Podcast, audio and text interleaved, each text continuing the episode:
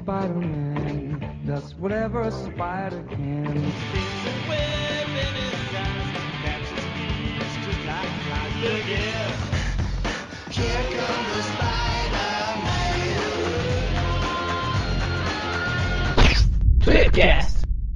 Estamos começando mais um Tweepcast e estamos aqui hoje com a presença do super picotado Magaren. E também estamos aqui, dessa vez do site somos só nós dois, então ah, estamos aqui também com o reticoneado Mauri... Opa, Maurício não, Maurício é o outro. É o Eric. E já errou na abertura. Souza. É, Eric, de... Eric Vinícius de Souza pareceu o Maurício de Souza. Parente. Exatamente. é. E estamos aqui hoje com dois convidados, né? O Maurício Muniz e o Manuel de Souza. Ou o contrário, para manter a rima do livro. Vocês vão entendendo o extra do programa lá no final. Boa noite. Certo, nós convidamos os dois aqui hoje para dar sequência a uma série que foi iniciada aqui no site em 2017, se eu não estou enganado, que é para falar sobre as editoras, né, que pelas quais o Homem-Aranha já passou. Então, a gente fez um programa sobre a Ebal lá em 2017. Em 2018, a gente fez um programa duplo, né, da Block e RGE. E quando a gente estava programando o, o programa sobre a editora Abril, saiu a notícia de que ia ser feito um financiamento coletivo de um livro do Manuel de Souza e do Maurício Muniz. Agora eu falei na ordem inversa, tipo Marvel vs DC e DC vs Marvel, sabe, Pra ficar justo. Tranquilo. E a gente falou assim, não, então vamos esperar, né? Vamos esperar o livro sair e a gente Pô, grava em então vocês 2019. esperaram pra caramba. Erraram pra cacete, meu. Olha. Nossa, esperaram um ano e meio. Parabéns. É, ô, isso, isso que é passo. Nem a gente tá aguentando mais esperar. Ah, porque se- se esse já é o primeiro, a primeira curio- curiosidade sobre o livro, é isso, né, cara? A gente achou que a gente ia demorar seis meses pra fazer esse livro. Demorou mais de um ano e meio. Tipo a saga do clone. É, mais ou menos. É tipo isso. Ah, E boa o livro- comparação. Só que ficou bom o livro, né? Ah, isso Assim, que eu ia falar, favor, né? Socorro. É, ainda bem, né? tá? É mais agradável de ler que a saga do clone.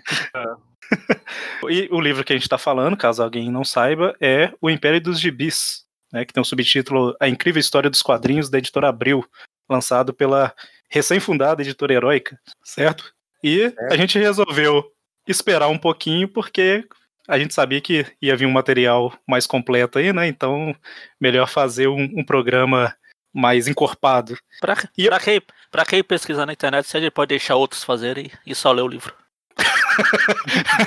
a gente não ia conseguir fazer no nível. Esse deu trabalho, vou te falar. Foi. Vocês chegaram a ler o livro já, os dois? Sim? Sim, sim, Sim. sim. Ah, foi vocês que leram, então. Vamos, nós dois. Enfim, vamos falar aí sobre a editora Abril. É, e antes da gente começar, eu queria só que vocês falassem um pouco de, de vocês pro, pro nosso público conhecer, caso já não conheça, né? Provavelmente não conhece. Somos nós. Ah, Mas eu sou o Maurício Muniz, eu sou editor de quadrinhos, editor de revistas, livros, sou tradutor também e sou jornalista especializado, se é que dá pra falar assim, em cultura nerd, né? Em cultura geek. Já é, é, trabalhei em revistas como a Wizard, editava junto com o Manuel até a Mundo Nerd, né? Eu trabalhei na Sci-Fi News e várias revistas, sites sobre cultura nerd, que, que engloba daí, pra mim pelo menos, quadrinhos, cinema, é, seriado de televisão e livros. Well, É a vez já? Sim, pode. Sou o Manuel de Souza. O pessoal costuma me conhecer mais por conta da Mundo Super-Heróis, né? Que foi, digamos, a minha obra mais conhecida aí, né? Mas eu já estou no mercado há mais de 25 anos, né? Eu comecei para valer em 93. Eu comecei a trabalhar como cartunista, ilustrador durante um período, até que eu comecei a trabalhar na Editora Europa, que era, na época era uma empresa minúscula de 10 funcionários. E aí teve um boom, assim, a partir do plano real, né? E a editora cresceu bastante. Aí eu meio que fiz uma carreira lá dentro. Até o ponto que em 2006 eu consegui convencer os caras a lançar Mundo Super-Heróis, né? Que era um projeto meu muito antigo, porque desde sempre eu gosto de quadrinhos tal, né? E quando eu era adolescente eu tinha um sonho de ter uma revista, né? Que eu lia aquelas revistas da Abril tal e criava minhas historinhas, mas em vez de ficar só desenhando lá meus personagens, eu já fazia a revista inteira, com, com capa, editorial, eu fazia entrevista comigo mesmo, explicando como que eu criava meus personagens e, e criava o nome da editora. Então, eu era. Eu O queria médico mandava não contrariar, né? O médico falava não contraria, deixa, É, deixa eu fazer lá, melhor do que. deixa ele fazer entrevista com ele. Tipo o Chaves vendendo churros pra ele mesmo. É, mais ou menos isso. Mais ou menos isso. E a coisa foi rolando, né? Até que surgiu a oportunidade de fazer a Mundo em 2006 e o projeto deu certo e fiquei por lá, né? Fiz 110 edições. Mas eu sempre tinha o sonho de sair, né? Uma hora e montar minha própria editora. Era o passo seguinte. Até que chegou o momento que eu, que eu, depois de 25 anos trabalhando lá na editora Europa, decidi sair. E aí montei minha editora heróica, né? E aí convidei o Maurício para escrever esse livro sobre a editora Abril, que é o nosso assunto aí do dia, né? Começamos bem, né? Tá, tá, tá indo muito certo. Então, Então, a gente, eu conheci o Manuel na. Comecei a colaborar, eu comprei o primeiro número da Mundo Super-Heróis sobre o Superman, época do Superman o Retorno, né? O filme. E vi elogiando, e perguntando: olha, se precisar de alguma coisa, né? A gente tá sempre atrás de frila, sabe como é que é?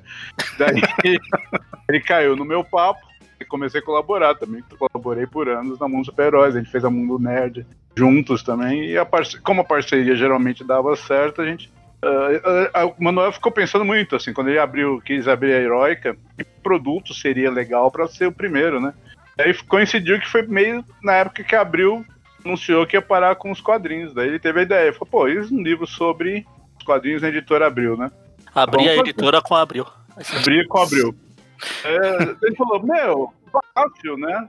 Eu tinha uma lista enorme de projetos, né, que eu queria ter feito. Aliás, um dos motivos que eu quis montar minha editora é para fazer exatamente esses projetos que eram, envia eram inviáveis em outros lugares, né?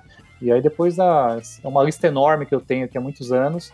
E aí fui peneirando, peneirando. No final ficaram dois livros, né? Um sobre os bastidores da Marvel da DC e um sobre a editora Abril. E na verdade o meu plano era fazer esse da Marvel da DC, que era uma coisa que me pareceu mais chamativo, e tal, né? Só que quem me convenceu disso foi o Edson Diogo, lá do Guia dos Quadrinhos, né? Que aí eu, conver- eu conversei com ele que eu falei que eu queria lançar o meu primeiro livro no Guia dos Quadrinhos, 2019. Festival Guia dos a. Quadrinhos, né? Festival Guia dos Festival Guia Quadrinhos. dos Quadrinhos. Uhum. E aí que ele falou, porra, mas esse da Abril é muito mais bacana. Nossa, o público do festival vai adorar. E, nossa, tem muito mais, mais apelo tal. Aí que caiu a ficha, pô, legal, ele tem razão. Aí eu chamei o Maurício, o Maurício também curtiu a ideia e começamos a desenvolver Vamos, vamos fazer esse livro em seis meses. É, a facinho, gente faz um livro rapidinho, anos, um monte de informação na mão, a gente sabe tudo de cabeça. É, já sabemos tudo. Que, que, que É. problema vai ter, né? Demorou É, tanto que acabou o Festival Guia dos Quadrinhos. Não tem mais e a gente não lançou o livro, né? Aí só atrasamos um ano. É, pff, nada.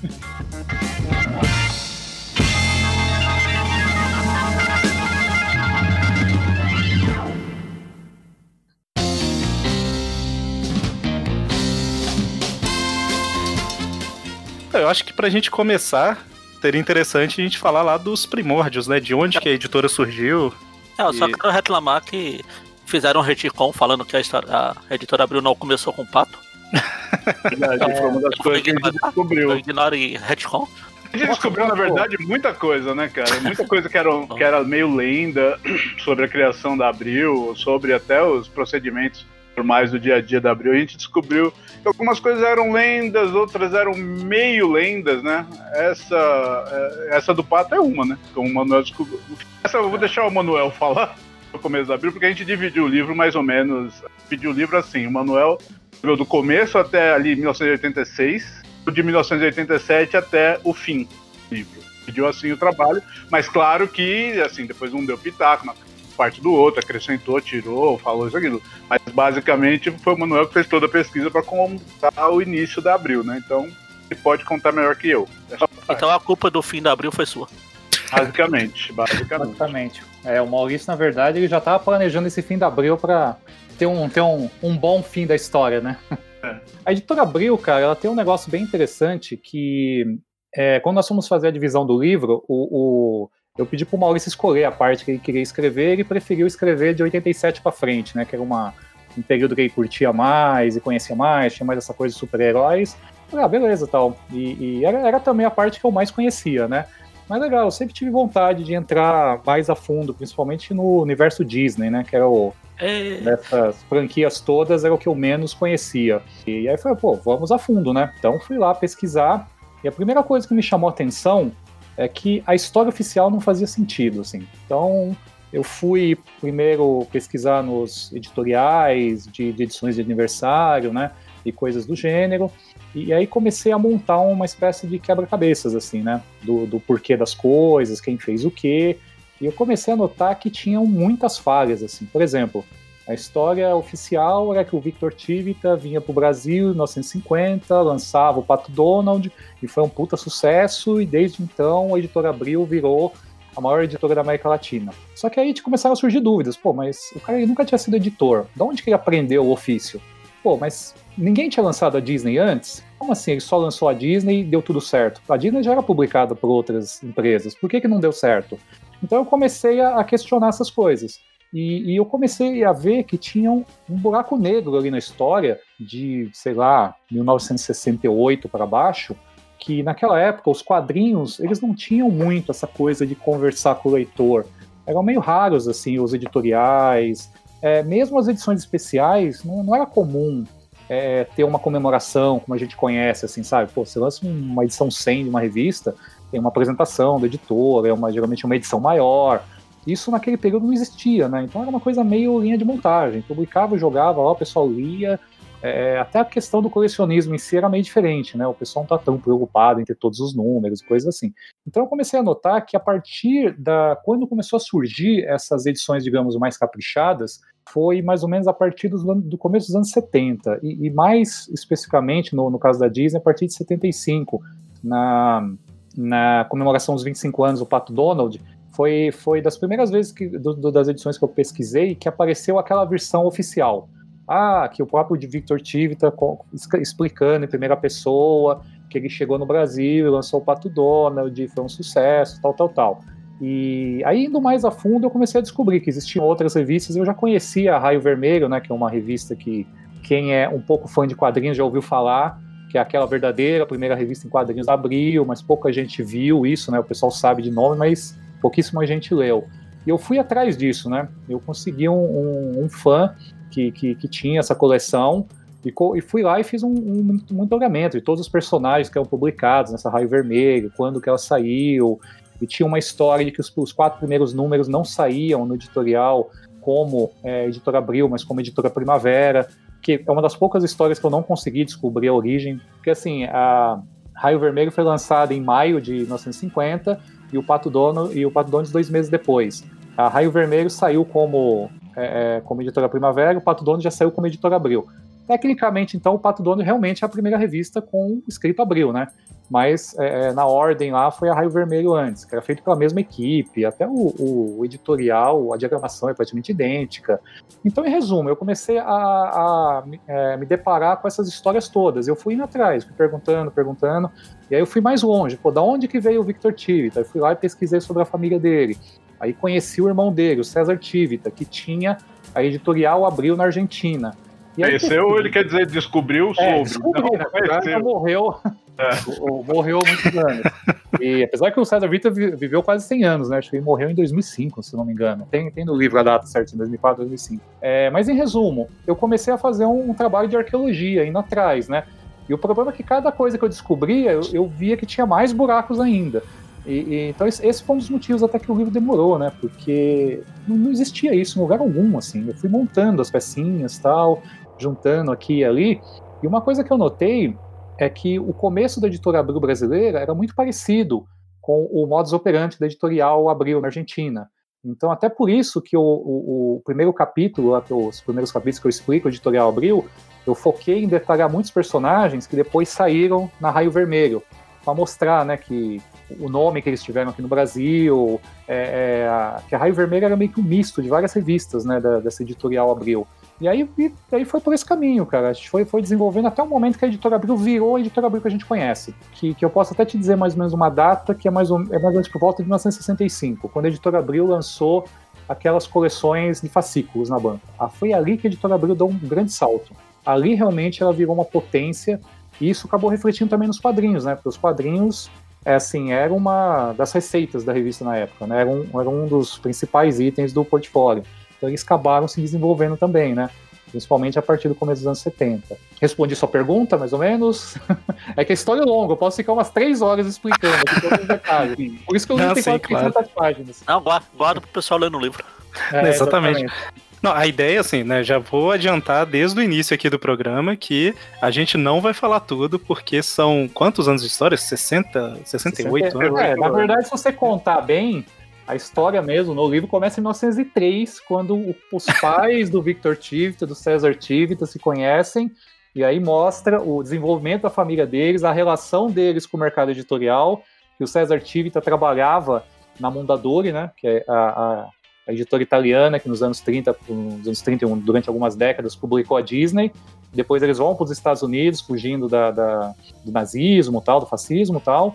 E aí até que, que o, o César Tivita ele se ele se apaixona pela Argentina, fica lá é, sediado na Argentina e decide abrir uma editora no Brasil para ficar com o plano B, porque lá na Argentina, na época do do é, cara, o marido da Evita, o do Perón, a situação política estava muito inconstante e tal, e ele tinha medo, como ele era meio crítico do governo, né? Ele tinha medo de que o governo interviesse na empresa dele, né? Intervisse na empresa dele.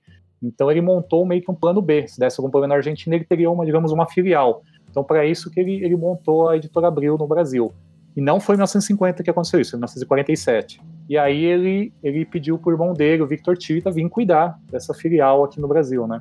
E aí criou-se a editora Abril que a gente a gente conhece. Foi curioso, cara, que a gente achava realmente que um livro sobre Abril não teria muito problema, não seria tão complexo. Porque à medida que a gente ia se aprofundando, a gente ia descobrindo mais e mais coisas. E, e fora que a gente contava, assim, conversava com algumas pessoas, entrevistava, e cada um lembrava as coisas de uma maneira. É, é engraçado, coisa de poucos anos atrás as pessoas lembravam de uma maneira, coisas das lendas que a gente fala, que eu comentei, né?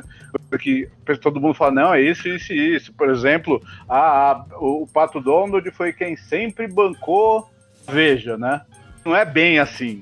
Um pouco assim, mas não é bem assim a história, né? Gente, coisa que a gente foi descobrindo, muito, mu- muita coisa doida, assim. Essa coisa do Pato Dono é interessante, esse trecho que o Maurício citou, porque é- isso apareceu em diversas entrevistas, né? Ah, é o Pato que pagava tal. Aí eu falei, beleza, vamos ver quanto vendia realmente o Pato Dono. Eu fui atrás dessas informações e não consegui em lugar nenhum, né? Aí eu descobri que no, no Almanac Abril, durante um período, ele publicava as, as tiragens das principais revistas, né? Aí comecei a fazer um levantamento, ia a fundo, fui atrás de revistas de, de, de publicidade. Meu, aí quando eu vi, eu tinha montado uma planilha eu acho que ninguém nunca no Brasil tinha tido saco de fazer isso. Eu fiz uma planilha com a venda de praticamente os principais quadrinhos, assim, de 1974 até 2016, com o Monstro, que a gente até publicou no final do livro, né? Inclusive coisas até fora de outras editoras também. E a partir dali que dava pra ver que não era bem isso. O Pato Donald nunca foi, assim, a principal revista da Abril, a mais vendida. Sempre foi o Tio Patinhas, o Mickey, em uma época vendia mais que o Pato Donald. É que o Pato Donald virou um símbolo de quadrinhos Disney né, na, na própria Abril, né? Era meio que a moeda número um do, do Victor Tivita, né? Então ele, ele repetia sempre isso, né? Tudo nasceu com pato, fazendo aquela uma brincadeira com que o, o Disney falava, né? Que tudo nasceu com camundongo. Ele falava, pô, e tudo isso nasceu com pato. Então era mais um símbolo do que realmente um, uma revista extremamente rentável, assim. Só uma curiosidade sobre o, o projeto do livro. Vocês conseguiram. Ele foi lançado numa campanha via Catarse, né? E ele arrecadou 233% da meta. É, foi bastante. Pediu 25, arrecadou 58. Foi O que é uma prova do, do que o, o Edson tinha dito, né? Que o apelo realmente seria grande, né? Sim, Então sim. teve mais que o dobro do que era. É, e, é, e é normal, né? Porque a Abril ela teve uma história muito longa, ela pegou muitas gerações, né? Então tem pessoas aí das mais variadas faixas, né? O pessoal do tá beirando hoje quase os 70 anos e pessoais mais novos, assim, na faixa dos 30, né? Então é bem amplo. Mas uma né? coisa que, entre aspas, me decepcionou, eu comentava com o Manuel, era. Quantos foram? 586? É, Por aí, acho que 588, por aí. 580 alguma coisa. 78 apoiadores, né, no, no Catarse. Mas, poxa, meu, para um, pra um assunto desse, eu achei que na verdade era pouca gente, sabe? Poxa, pouca gente se interessou, né? Na verdade é que a gente meio que descobriu depois que pouca gente soube. É, tem isso também. né? Quando estava no Catarse, porque depois que o livro saiu, ele esgotou. Dois dias esgotou, em uma semana esgotou. Tanto que agora vai para uma É, foi, segunda é, tirada. foi 48 horas, 48 horas o restante. Só descobriu quem, só descobriu a existência do livro e muita gente correu atrás. Foi, ah, então realmente tinha mais gente, né? mais público, público interessado, né? Porque Abril foi muito marcante, né, cara? Isso, a gente fala, não sei se a gente fala isso no livro, mas a gente chegou à conclusão que foi Abril que profissionalizou a, a publicação de quadrinhos no sabe? Que deixou o negócio profissional, é, até por toda a história do JP, do Elcio, como eles transformaram, né, criaram aquela cronologia Abril deles, é, que servia para dar um rumo para o leitor. Olha, esse fato aconteceu antes desse, isso aqui é, isso aqui é consequência daquilo é, que não tinha antes. Nas outras editoras era meio jogado, né? A, acho que a Ebal ainda tinha uma certa linha, assim, porque eles publicavam na ordem, mas depois, quando as outras editoras foram assumindo, pegavam as histórias meio em fases mais ou menos interessantes, continuavam dali, misturavam, daí numa fase acontecia, num gibi, no gibi do Homem-Aranha, na RGE, tudo bem, seguia a linha do Homem-Aranha. Daí ele aparecia em outra revista, sei lá, aquele super duplo, não era super duplo, esqueci o nome, não era Super Aventuras, esqueci o outro nome que tinha do, da revista de, de que ele é, sempre fazia Marvel, dupla né? com alguém. É, Marvel. Marvel. Marvel. Marvel. Marvel. É, daí ele aparecia em outra fase, então era uma, sempre uma confusão. E assim, não é tirando muito. Não é exatamente tirando o mérito da Ebal, não, mas eram bem menos revistas também na época, né? Ah, sim, né? Bem menos a Abril criou um sistema, cara, muito profissional para lançar esses quadrinhos, né? Não só os super-herói, né? Os da Disney também, os Maurício de Souza. Eu acho que eles foram, assim, vai ser meio que, para mim, a melhor editora que já lançou quadrinhos no Brasil, apesar de algumas críticas que a gente possa fazer, de cortes, alterações, mesmo, mesmo essa, essa cronologia Abril, né? Essa, criada pelo JP e pelo Elcio, é, tinha uns furos ali, umas coisas questionáveis mas que não tira o mérito dos caras de terem feito um trabalho muito bacana para regularizar esse material. Ah, eu, eu com 12 anos eu já notava a diferença, cara. Eu lia, eu, eu tive sorte de começar bem no auge dessa época aí, né? Eu comecei lá por 1985 mais ou menos e, cara, foi um choque, assim, eu me apaixonei, cara, quando comecei a ler esses quadrinhos, né? E aí eu comecei também a pegar umas coisas um pouco anteriores, assim, da RGE, da Ebal, a Ebal me chamava atenção pelo formatão e por ser preto e branco, né? Como eu gostava de desenho, eu achava legal ver o traço de Jack Kirby, essas coisas. Mas aquela linguagem antigona deles, assim, eu achava bem estranho. As cores da Boca era um negócio bizarro, assim, cara. Nossa, eu vi aqui, eu falei, meu Deus do céu, o que, que, que, que fizeram com isso aqui? E a RGE eu, eu sentia, assim, que não, eram umas, umas revistas meio sem espírito, assim, meio... Os caras pegavam as histórias e simplesmente jogavam lá, sabe? Não tinha alma, né? Criavam quadros, né? Pô, a revista abriu não, cara. Pô, aquele dicionário Marvel, eu me apaixonei por aquilo, cara. Eu fiquei 15 anos para completar o negócio, cara. Entendeu? E, pô, a, a, primeira coisa que eu li eram sessões de cartas. Pô, era um negócio sensacional. A impressão que eu tinha, assim, que era encontrar um amigo, assim, sabe? Toda semana. pô, as revistas da Abril tinha dias para chegar na banca. Sabe, eu lembro, pô, toda semana era uma revista diferente. E chegava no prazo, eu lembro. Eu ia na banca, tava lá. Eu também tinha sorte, eu morava em São Paulo tal, na, na grande São Paulo, mas era. Não sei se o resto do Brasil era tão certinho assim o prazo. Mas, pô, era realmente assim. Qualidade era alguma coisa questionável, da impressão, o formato, os, os, os, diálogos eram todos resumidos, né? Pô. É, mas isso é coisa que a gente sabe hoje, né? Porque na Exatamente. época a gente não tinha, a gente não sabia o que era.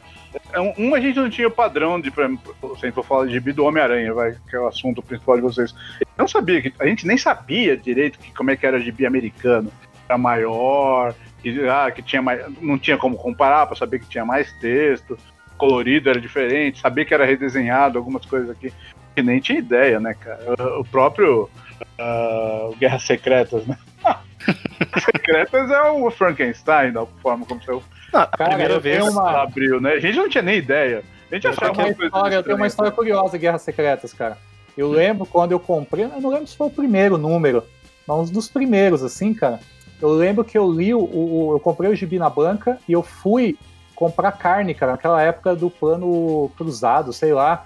Que lembra que tinha uma, tinha uma fila enorme para carne, porque começou a faltar carne no Brasil. Ah. Eu fiquei tipo oito horas na fila, cara. Eu li, eu li aquele episódio, eu li, eu li aquele número de Guerra Secreta umas 200 vezes, cara, porque eu fiquei lá esperando pra conseguir comprar carne, cara. E eu lembro também Guerra Secreta no final, quando eles criaram aquela versão alternativa da história, né, que o Homem-Aranha volta ao normal, eu lembro que eu falei, puta, ainda bem que esse uniforme negro é uma merda. eu falei, porra, ainda bem que voltou como era. é gozado, eu não, né? Eu não tenho noção de nada. É, eu, eu, tenho, eu, tenho, uns amigos que eles falam que eu sou editor, até quando não precisa ser editor. Eu vejo a capa de uma revista, de um gibi, o livro, fala, porra, tá errado, esse logo tá muito, em- tá muito acima, tá muito perto do corte, ou sei lá, né? Cara, mas eu acho que era uma coisa meio da gente de- destinada, porque quando eu cheguei no final do Guerras Secretas, desconfiei que tinha alguma merda que tinham feito ali. Falei, meu, fizeram alguma besteira aqui. O desenho era diferente, né? o traço É, era mais O desenho grosso. era diferente. Ah, vamos voltar todo mundo ao que era. E pra que que deixaram? Pra que que a, a- Ah, não, e quando você vai perceber depois, né? Você compra X-Men lá na frente, a, a Tempestade começa a, a usar o cabelo moicano. Aí, ela tava de cabelo moicano no Guerra Secretas. Eu tô achando que esses caras fizeram uma bagunça, né? Você começa a notar e fala, opa, eu Ô, fui enganado durante Maurício. tempo, né? Ah, E o Demolidor lá, que tinha o bonequinho do Demolidor nos na coleção de. E o Demolidor não participava da história, cara. Eu lembro que eu falei, porra, Ele tava escondido lá. meu, que zica é essa, cara? Tipo, ninguém viu o Demolidor, cara. Ele, ele não vê, os outros tudo bem, mas ninguém ia ver Ele, o cara lá. ele se perdeu, ele olhou pra um canto e foi. e- Mas aqui, É. o, ô Maurício, pelo o que você tava falando, até hoje eu herdo uma- um negócio que você falou no Twitter uma vez sobre a lombada dos livros. De você coloca o livro com a capa pra cima e você tem que conseguir ler a lombada, sabe? Ah, então, Emanuel fez errado do livro nosso. É isso que eu ia Ah, falar. errado não, errado não. Eu, depois Na o verdade, a minha eu lógica é o falei, "Ei, seguinte. cara, hã? Se você colocar o livro deitado, você tem que ler. Entendeu? Com a capa pra baixo. A, livra pra- a capa pra cima, você tem que dar leitura na lombada. Ó, os caras contando os podres nossos aqui. É, não, o que eu ia falar, na verdade, eu nem, ia- eu nem necessariamente ia puxar isso, não. Eu só ia falar porque você comentou Quando da. chegou o livro, quando chegou o livro, eu falei, pô, cara, mas errou a lombada. É, Não, mas eu- lombada eu tenho- né? Eu tenho uma curiosidade também a respeito disso, que um dos motivos também que o material todo demorou, né, que pra quem não tá por dentro do assunto, assim, o livro, ele não era só um livro, né, ele vinha o livro, ele vinha um, um pôster é, exclusivo pro pessoal do Catarse, é um, um pôster assim com as com capas de várias épocas da Abril, uma espécie de linha do tempo, em forma de pôster, vem com marcador de páginas, ele veio acompanhado de dois dossiês, dois livros à parte, é, menores, que um fala da revista Capitão América e outro da revista Heróis da TV. Foram as duas primeiras revistas da, da Marvel na Abril, né, em 79. Porque como o livro ia ser lançado em 2019, era para comemorar os 40 anos dessas duas revistas. Aliás, essas duas revistas estavam prontas, né?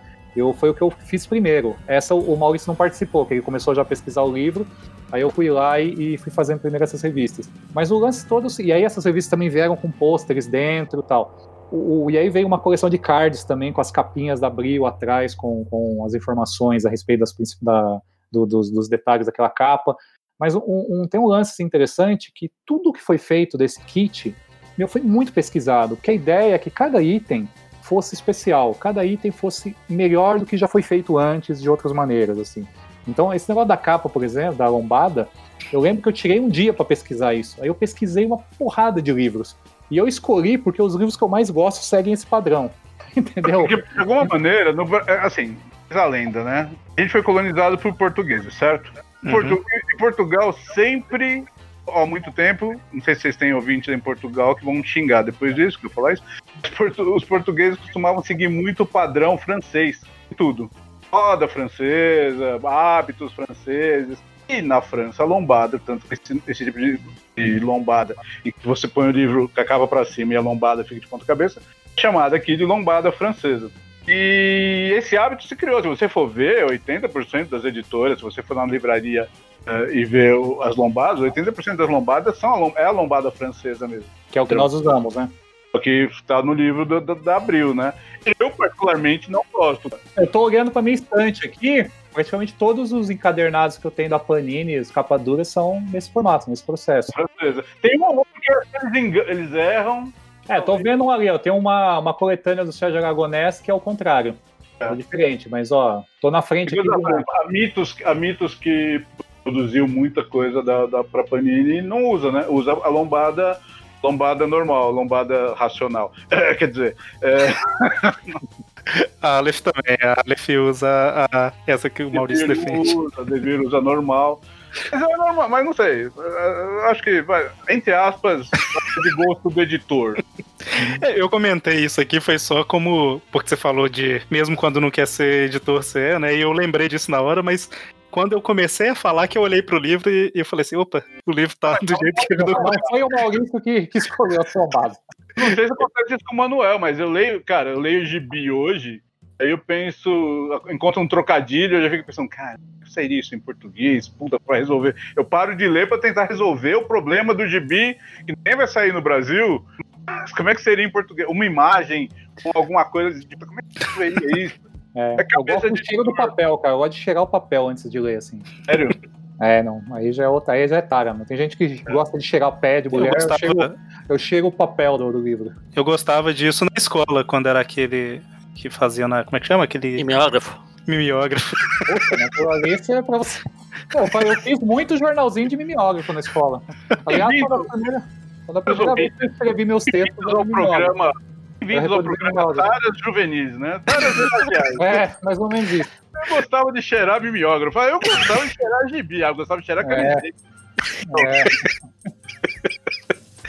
É, Então, livro. voltando a editora abriu aqui e tal, o Magaren, que tá participando com a gente aqui, né? Membro de longa data do site, ele. Ai, já ficou até com medo. Ah, sei lá. Sei lá Descobriram. Descobriram, né? Ele é um grande fã de Disney, Ah, né? bom. Aí De sim. quadrinhos Disney. Você Então- vai gostar muito do livro. Mais da metade do livro é Disney. Eu já li. Eu ajudei você a procurar aquela almanac do Rutigão, mano. Pô, bom, agradeço aí, pô. Isso, isso é uma coisa bacana do livro. O livro ele foi muito assim é, é, cooperativo, né, cara? Muita gente me ajudou. Porque, como eu tava falando, foi montar um quebra-cabeça, assim, sabe? Sabe aqueles quebra-cabeça antigos, daquelas paisagens que as pessoas compravam o quebra-cabeça, ficavam um ano montando, quando terminava, mandava enquadrar, meio para exibir como um troféu. Então foi mais ou menos isso. Com a diferença é que nós não tínhamos todas as peças. A gente saiu pesquisando todas as peças, juntou as peças depois para montar. Então metade do tempo foi para juntar as peças, né? E isso ah, só foi possível graças a pessoas como você. Assim, eu fui toda hora no Facebook, eu tava pedindo ajuda. E chegou uma hora até que alguns apoiadores começaram a me a me detonar. Falou, porra, para de, para de pedir as coisas e termina esse livro, cacete.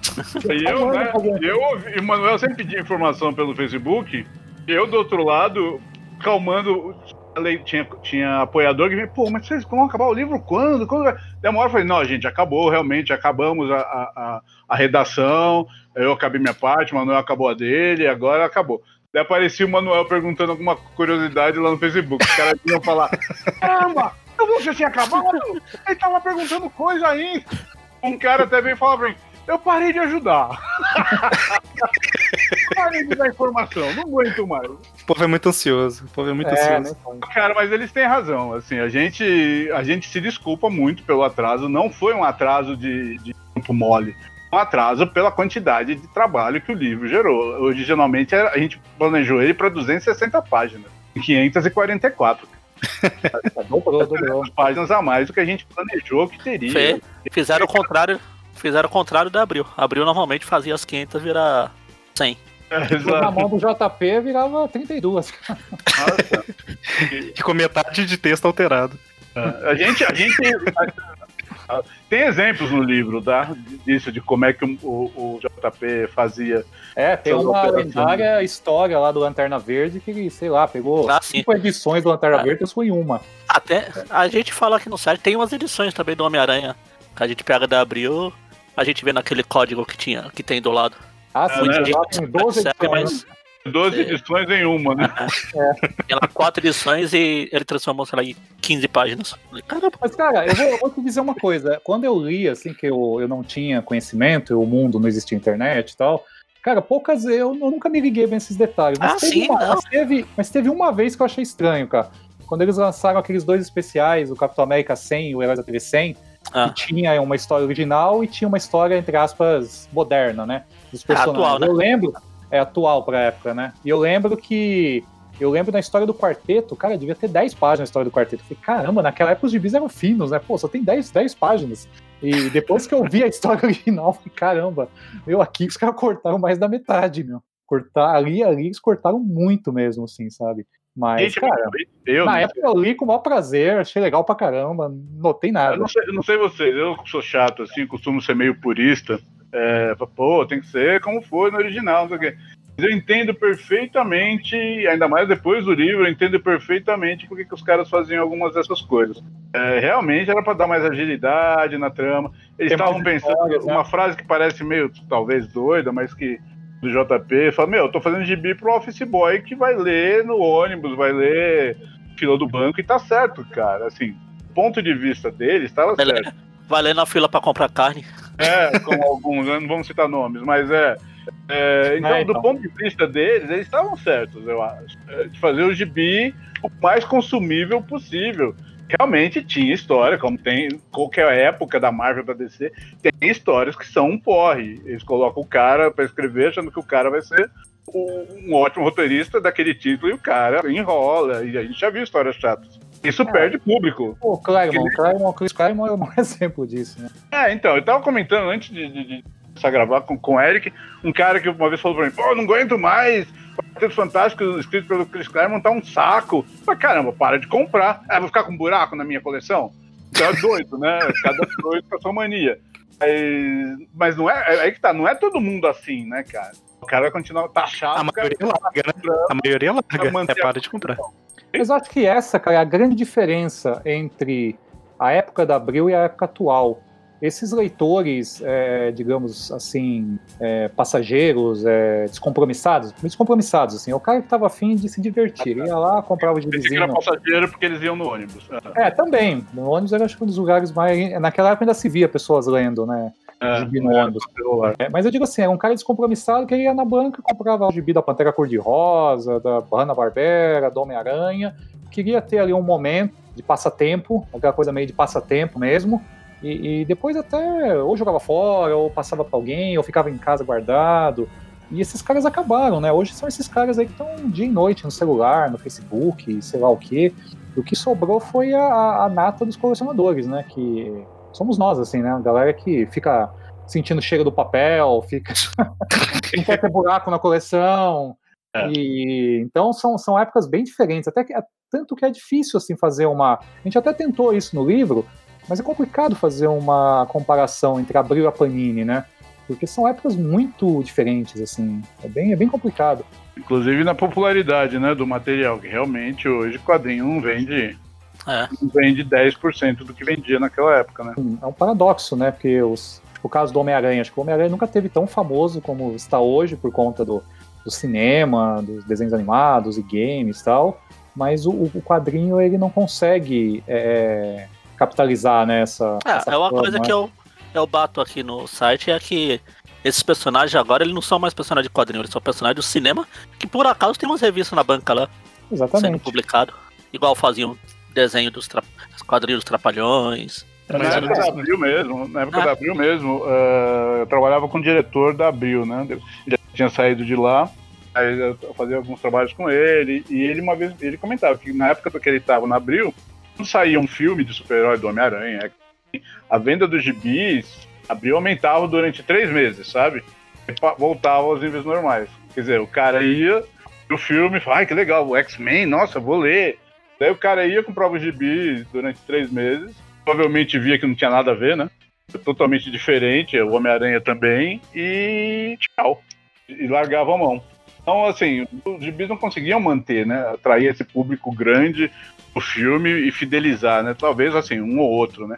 Mas Era difícil, era e é difícil o cara. é, mesmo a Marvel, você vê, eu tava, tava fazendo uma pesquisa aqui com outro trabalho, tava vendo. Os caras lançaram, ah, na época do Guerra Infinita, eles foram lançar um novo título dos Vingadores, né? Pra capitalizar em cima do filme, muito esperado, blá blá blá. Ele lançou. Antes estava vendendo uma média de 40 mil o gibi dos Vingadores. Eles relançaram. Ah, vamos relançar. Vai ser quinzenal agora. Daí lançaram a primeira edição. 130 mil. Uau! Segunda edição, 15 dias depois, já vendeu 60 mil. Baixando, baixando, baixando. Um ano depois já estavam vendendo a mesma coisa que estavam vendendo, mesmo os 40 mil, sabe? Não- não- esse público do quadrinho, o público do cinema não não pega, cara. Não compra literalmente o, o personagem do o gibi, né? Acompanhar. É outro mundo, é outro universo o cara se interessa muito menos. Engraçado. Sabe uma coisa também que eu tenho uma teoria que eu, eu vi, eu nunca vi ninguém discutir isso, assim. Talvez até exista, mas eu não, não vi. Eu acho que os quadrinhos antigos, apesar de os roteiros talvez não serem tão modernos como hoje, tão diretos, assim, com diálogos tão. é, talvez até um pouco mais inteligentes, assim. Mas eu acho que o visual dos quadrinhos antigos, eles eram mais amigáveis, assim. Eu acho que hoje os quadrinhos são muito poluídos, cara, principalmente super-heróis. é, não se usa mais aquela, aquele limite branco em volta das páginas de dividir as coisas com quadrinhos. Então, geralmente é tudo estourado tal.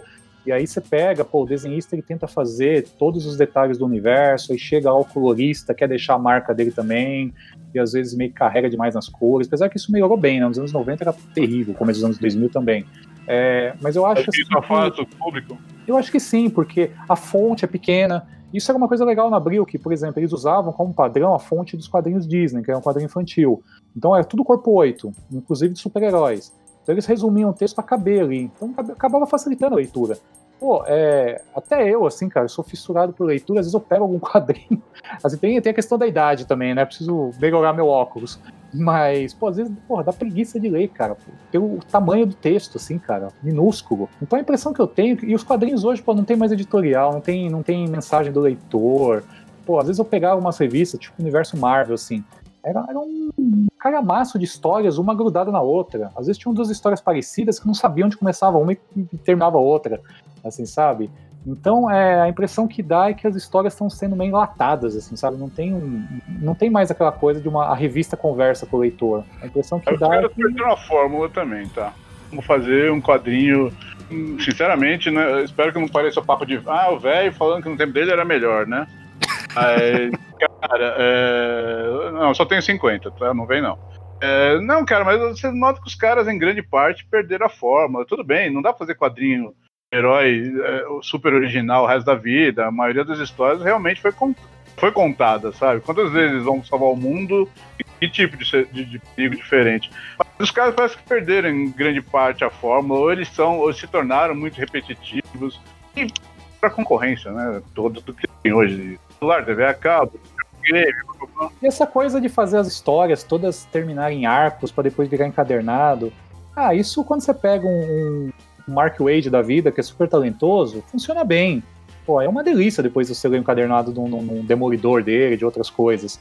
Mas, pô, quando você pega uma, um, um cara que é mediano, como é a maioria, né, cara, não, não dá pra ter ótimos roteiristas, desenhistas em todas as revistas, cara. Tem alguns que se destacam, mas a maioria ali é mediana, meu. É, não tem jeito. É, pô, às vezes fica um tormento, né, cara? Você pega a história, é um pedacinho de nada, depois tem que continuar. E, pô, antigamente, pelo menos, vocês tinham. Muitas revistas traziam histórias completas, né? Isso era legal. Você pegava começo, meio e fim, ou no máximo duas partes, que abriu, às vezes forçavam, né, pra publicar as duas, uma sequência da outra.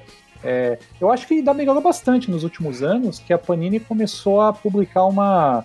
Sei lá, a revista do Aquaman só tinha histórias do Aquaman, publicava um arco inteiro, né? Às vezes histórias do Batman, publicava só coisas do universo do Batman, né? É uma história do Ah, Batman. tanto que do Panini publica muita coisa como encadernado mesmo, né? É, hoje em É, dia mudou exatamente. bastante. Cavaleiro da Lua, né? Já vem direto como encadernado. Então, isso acho que melhorou bastante. Mas as revistas de linha estão bem complicadas. As revistas mix, cara, acho que elas perderam a razão de ser, né? É, perderam o espírito. Eu acho que não a razão de ser. Eu acho que é possível fazer uma boa revista mix. Só que tem que ser uma coisa que, sei lá, seja mais convidativa, assim, né, cara? Eu. Eu Mas já, a já revista fiz- Mix, antigamente, se a gente pegar a própria revista do Homem-Aranha, durante muitos anos, o que, que era? Homem-Aranha e Quarteto Fantástico, basicamente, na revista do Hum. Homem-Aranha Marvel também.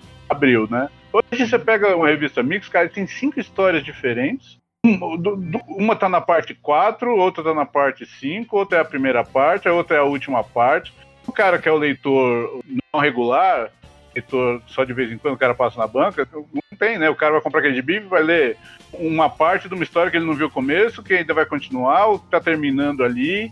É de, É de um, um, dois anos pra cá, eles melhoraram um pouco isso, né? Que começaram a lançar muita coisa diretamente encadernada. E no Uhum. caso de Homem-Aranha, por exemplo, é, costuma sair só Amazing Spider-Man, por exemplo, na, na revista principal. E hoje em dia, na linha do Homem-Aranha, só tem duas revistas, né? A Espetacular Homem-Aranha e a Venom. A gente tá fazendo esse programa em 2020, né? Caso alguém esteja ouvindo depois. O primeiro ano da quarentena, né? É o primeiro ano da quarentena. Exatamente. inferno.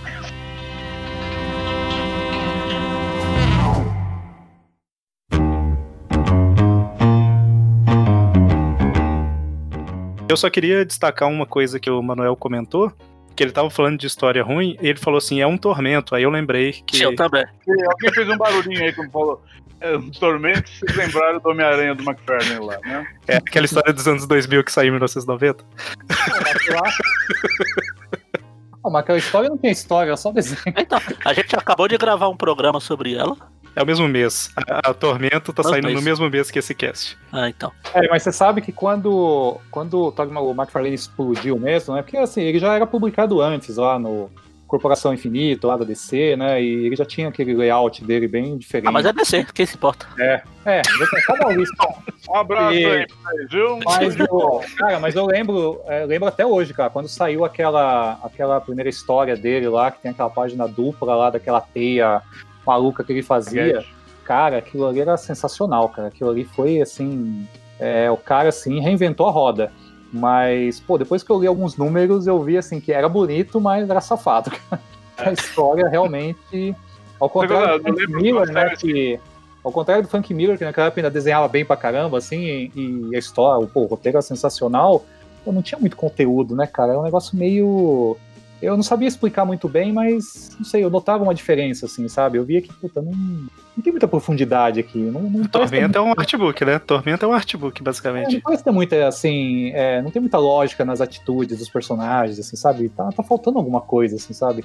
E era o roteiro mesmo, é o roteiro que era, deixa, desejava, é, ficava a desejar, né?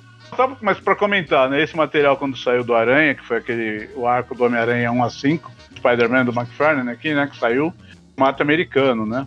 Sim. É, Cara, Um dos já, primeiros, né? pra gente. Oi? Um dos primeiros até, né? É, então, pra gente era uma evolução, sabe? Porque a gente só, tava- só tinha formatinho de super-herói da Abril, praticamente, né? De repente sai aquele negócio, é, cara, era uma, era uma novidade, né? Era um troço que uau, né? O próprio Cavaleiro das Trevas, né? Saiu, saiu naquele formato, que quase, como a gente conta no livro, por pouco não saiu em formatinho dentro de algum gibi do Batman, Cavaleiro das Tinha o Trevas. Cavaleiro das Trevas em capítulos em formatinho com É, páginas. igual, a, igual a crise saiu, né?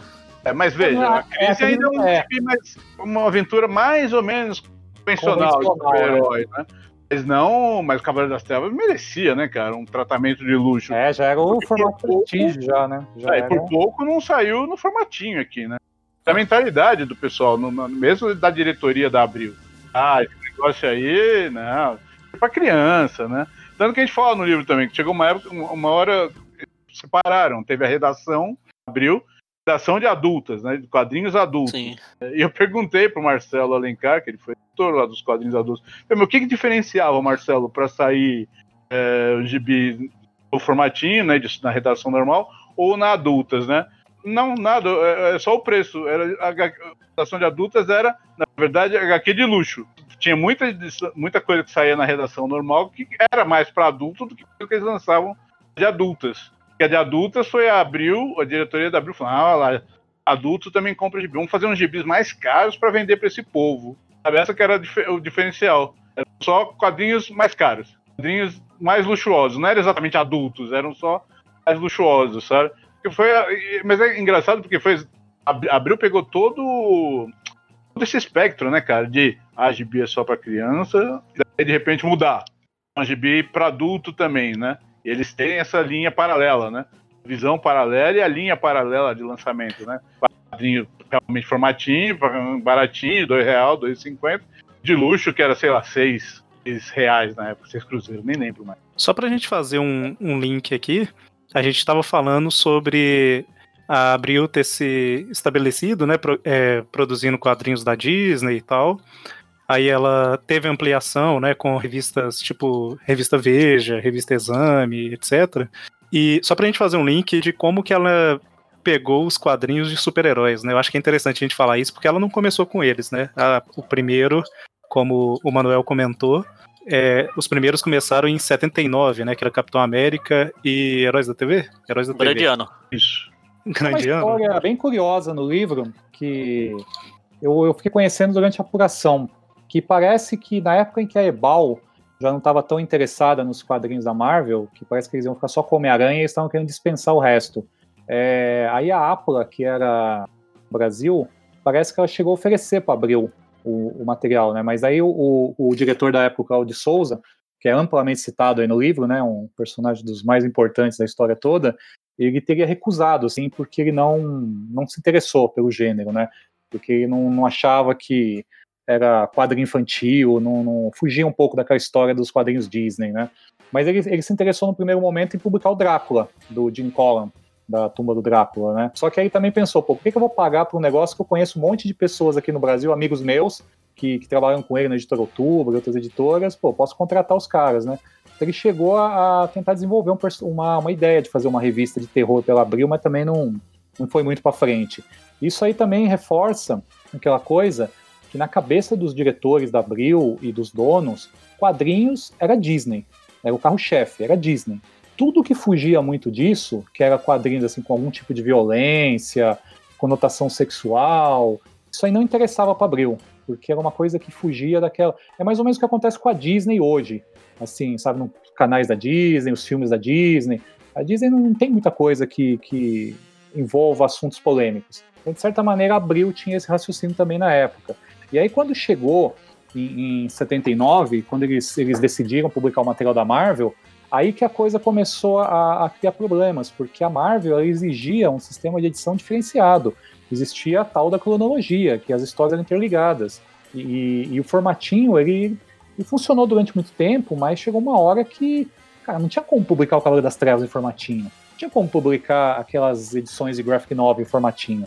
Então o formatinho, ele meio que perdeu a, é, é, ele é uma coisa já defasada, perto daquelas obras assim que já tinham um teor mais adulto, um teor mais pessoal dos artistas, né? Já era uma coisa mais, não era mais só tanto passatempo, né? Já estava indo para um, outro patamar de arte, assim, uma coisa um pouco mais séria, né? Quando o Manuel fala, não me corrija se ele achar que não é isso. Mas quando ele fala que a Marvel exigia um tratamento diferente para não é que a Marvel, a empresa. É, não, não.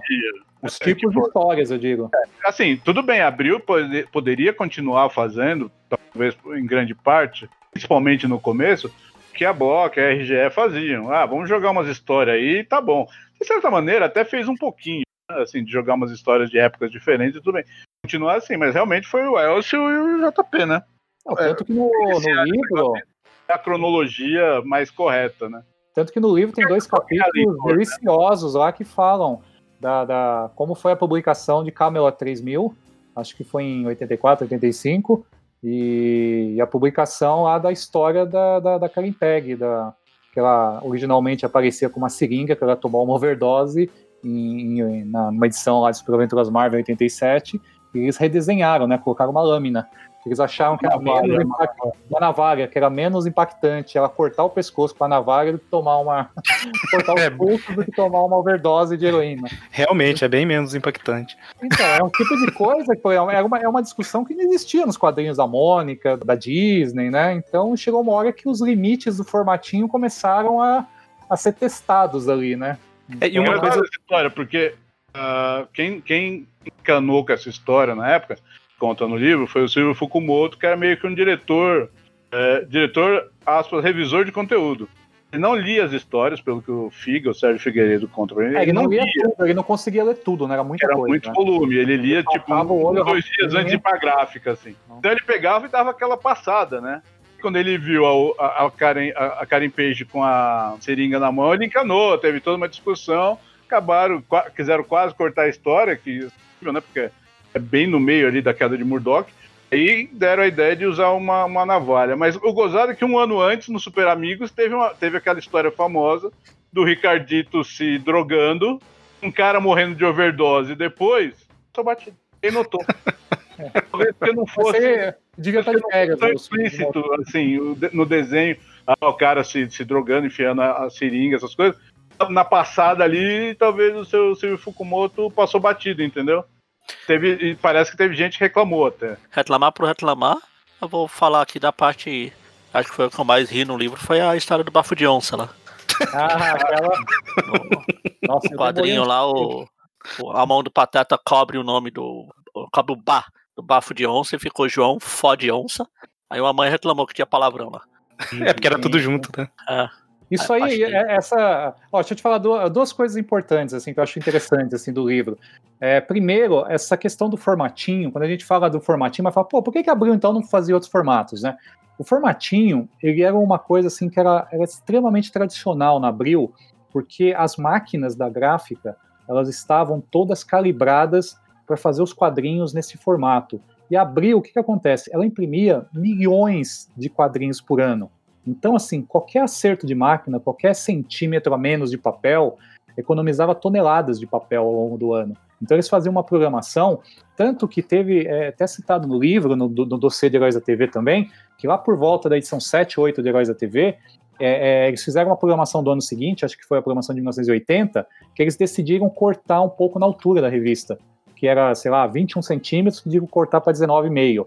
E aí, aí os caras tinham que mudar, né, toda a, a programação lá para encaixar. Mas por que, que eles faziam isso?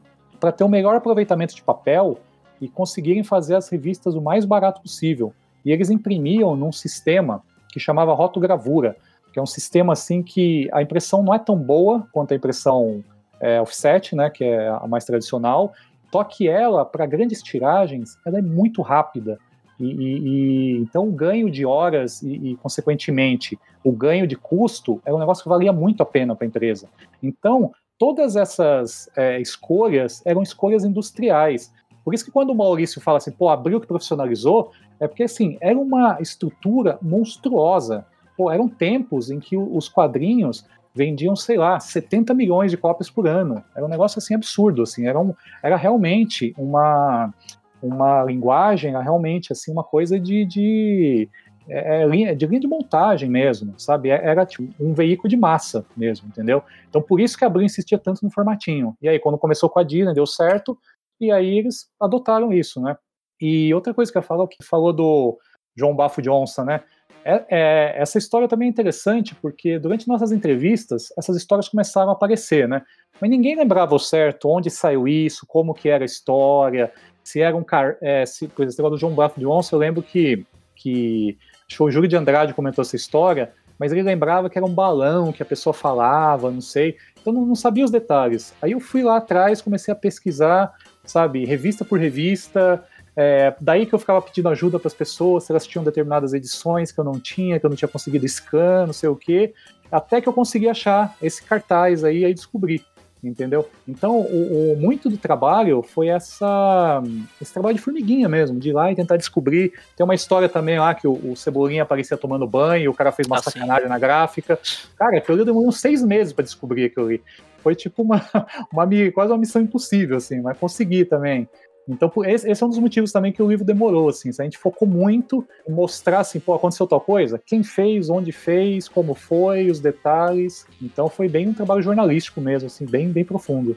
Uma coisa interessante que talvez muita gente não saiba também é que a, Abril, ela tinha uma equipe muito grande de artistas, né? Porque, assim, a, por exemplo, foi citado aí a troca da seringa pela navalha, né? É, você tinha que ter alguém para fazer esse tipo de arte, né? Na Abril não é que tinha um cara para fazer esses retoquezinhos, né? Ela tinha realmente uma, um grupo grande de artistas, desde do, da galera que criava histórias do zero, né? Principalmente para Disney, mas em vários outros, vários outros tipos de história também, né? Mas nos próprios formatinhos, quando eles faziam as traduções e as versões lá do, refazia o balão da história, essas coisas, tinha que completar a arte, tinha que fazer algumas coisas desse tipo, né? É, redimensionar o próprio quadrinho de vez em quando. Exatamente, diferente da RGE que era. Todo mundo tinha isso, né? Mas a RGE, ela meio que às vezes pegava para render mais páginas, ela pegava um quadrinho e aumentava ele pro tamanho da página, né? Fica aquela. É, o JP explica isso, né? Eles, ele e o Elson começaram, eles decidiram adotar o sistema inverso. Para quem não entende da, do, da história toda, para entender, para conhecer né, os, os pormenores. É, as revistas americanas elas tinham uma determinada quantidade de páginas. E só que assim, no meio da, das histórias vinham anúncios tal, né? Só que aqui no Brasil não tinha essa tradição de ter tantos anúncios assim.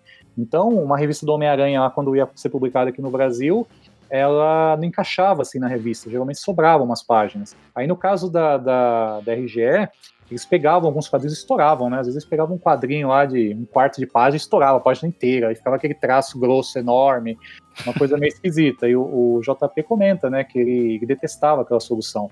E aí na Abril eles tentaram fazer o inverso. Em vez de, de, em vez de você tentar deixar a história maior, vamos cortar partes de algumas histórias para que caibam mais histórias. Então, sei lá, numa revista típica da RGE, saíam três histórias e os caras aumentavam lá uma, uns, uns detalhes para completar o espaço. Na Abril, ao contrário, eles pegavam uma história a mais e cortavam coisas que eles achavam desnecessárias para que coubessem as quatro histórias. Aí cada revista tinha mais histórias do que a concorrente. E é, foi, foi uma coisa interessante. Eu, eu sentia isso, né? Uma coisa que também me incomodava nas, nas revistas da RGE que não tinham muitas histórias, como tinha as da Abril, né?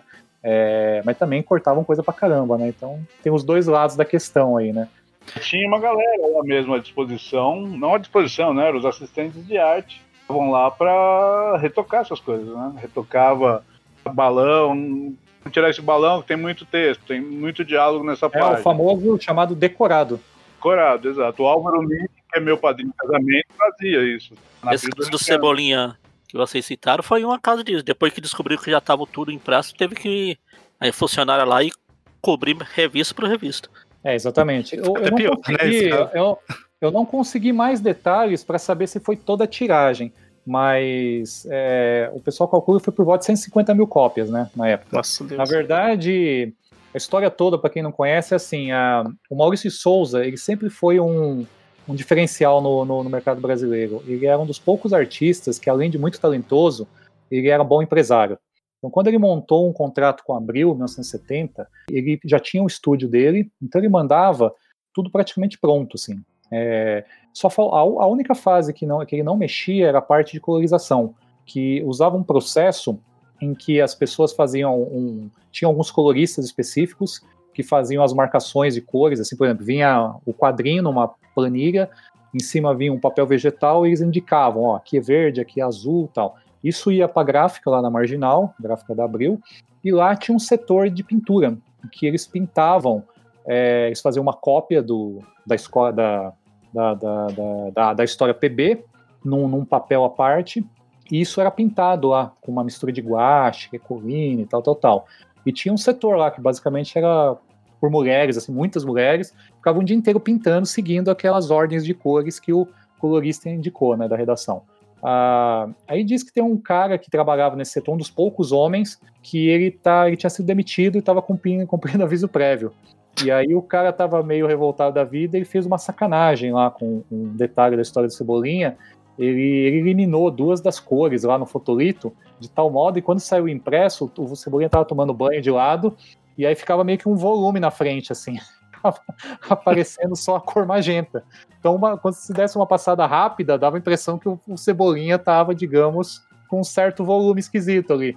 E aí, quando os caras notaram esse, essa sacanagem do cara, já tinham, já tinham imprimido 150 mil cópias. E aí, o que, que eles fizeram? Eles pegaram todas essas, essas mulheres desse setor, demitiram o cara de vez mesmo, e elas ficaram alguns dias, vários turnos, vários turnos, retocando cada uma dessas revistas com guache. Tanto que essas revistas hoje, é, é, teve um cara que mandou a cópia, ele mandou a cópia antes, e depois eu falei, pô, tem como você passar um pincel com água para a gente ver se realmente sai? E ele fez isso, e realmente saía. Então, naquela época, quem soubesse desse detalhe, era só passar uma água para ver lá o, o segredo do Cebolinha. O segredo do Cebolinha, o segredo.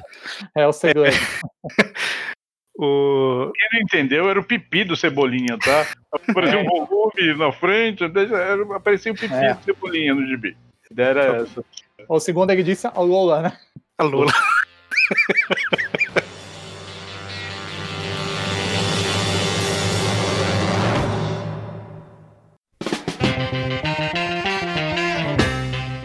A gente citou aqui algumas vezes o Elcio de Carvalho, o JP e corte e blá blá blá. É interessante a gente comentar um pouquinho. A gente já falou um pouco, mas comentar um pouquinho mais disso. Uma coisa que é interessante a gente, a gente notar é que assim, a, a RGE ela não cuidava muito bem da, das revistas, né?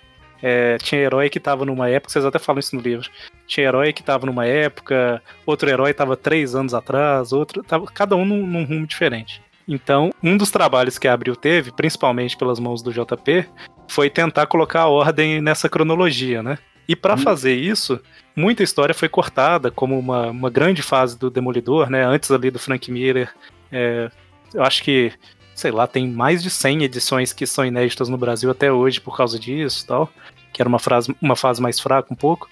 E várias histórias elas eram ou cortadas ou alteradas de alguma forma, alterava algum diálogo para encaixar em outro momento tal, para tentar construir um universo um pouco mais coeso para o leitor brasileiro, que lembrando, não tinha acesso à internet, raramente tinha acesso à revista americana, então ninguém sabia que eram feitas essas alterações na época, né? Hoje em dia, isso é um problema, entre aspas, para quem pega as revistas antigas, porque a pessoa sabe que tá tudo errado, entre aspas, né? Mas na época eu meio que digo que era praticamente necessário, né? É quase que não tinha muito o que fazer de, forma diferente, né? O que vocês acham? Fala, Paulo. É eu falei, eu, eu, não, assim, eu, eu, que sou purista e, uma coisa assim que até de certa forma me arrependo. Uh, eu vendi quase tudo que eu tinha da Abril, cara, exatamente por esse purismo meu. Me desfiz, eu tinha quase tudo da Abril de super-heróis e depois, quando eu comecei a comprar gibi importado e via que, pô, alteraram pra caramba, alteraram isso, alteraram aquilo, mudaram, babá, eu me desfiz, fui me desfazendo dos gibis da Abril e trocando o que eu gostava mesmo pelos gibis americanos, né? É, hoje eu me arrependo um pouco, cara, porque, meu, eu queria ter esse material ainda. Acho que é um material bacana e tem sido muito útil a produção do livro, né? Eu tinha que emprestar gibi de alguém que tinha para poder falar de tal edição. Mas eles criaram realmente esse negócio da cronologia abril, é, cara, foi o necessário, assim, pelo amor que eles tinham. Eles não, não era só para facilitar o trabalho deles, que eles, o Elcio e JP gostavam mesmo, gostam até hoje de quadrinhos, faziam aquilo para deixar a coisa mais harmoniosa. A gente via de vez em quando, tem, acho que eu cito no livro uma hora lá, eu, eu, acho que tem uma edição do Capitão América, não lembro, tinha cada história de uma época, sabe? Mas você não sentia. Fizeram um trabalho de uma maneira, assim, mesma edição tinha, sei lá, quatro histórias, de geral tinha, sei lá, dez anos, oito, dez anos de diferença entre elas você não sentia. Porque realmente algumas histórias, elas são. Ah, o herói encontra o bandido e se enfrentam e bababá. Não tem muito detalhe cronológico, né? Então passa batido. Então eles foram alinhando isso, né? E daí teve que ter essas mudanças todas, suprimir algumas coisas, é, suprimir fases, suprimir diálogo. O Guerra Secreta sempre vai ser o exemplo mais mais é, famoso disso, né? De tudo que foi muito dado, de gente que. personagem que sumiu, porque nem tinha estreado ainda, não tinha entrado. Que é Vampira, né? Que tinha, é, vampira, tinha entrado ainda no X-Men. Vampira, Capitã Marvel. É, é exato. É, foi tirado. O Homem de Ferro eles botaram coisa... Tony Stark, né? E não o Rod. É, porque era uma coisa necessária, né? Assim, dentro do que ele. Quando você cria esse negócio, criar a sua própria cronologia, não pode, de repente, falar, bom, aqui não vale mais, azar você tem que seguir aquilo eternamente, né? Até que chega um ponto, né, lá na frente, que o Figa fala que ele chegou à conclusão que já estava disso aí. O leitor já sabia que eles mexiam, a coisa já estava. O leitor era mais informado, sabia, não tinha mais razão de ficar criando a cronologia abril. Aí foi que o Figa. Eles começaram a trabalhar com, com a direção do Figa para diminuir, inclusive, a, o tempo de publicação. Porque é, é, muito mais fácil você fazer essa sua própria cronologia quando você tem cinco anos, quatro anos de diferença, né? Sabe que dá para suprimir aqui, que história que vai ter importância ou não. É, quando você está publicando com um ano, um ou dois anos só de diferença, dificulta. Mas o FIG achou que era necessário. O público já tinha mudado, tudo já era, já era diferente. O mercado, quando foi isso? Em, do, em 98, né? 99, por aí, acho. Era Não, foi, antes, foi antes, é. Acho que foi 97, na verdade. Foi um pouco é. antes daquela, da entrar em crise, realmente. É, é, que já era a época de. É, realmente, foi em 98 que a coisa desgringolou, eles falam. É, por aí 97. É, que já era hora de mudar isso, né? E tem razão, né? Assim, eu acho que foi muito importante essa cronologia abriu durante um tempo. Ajudou a fidelizar leitor, a criar leitor, sabe?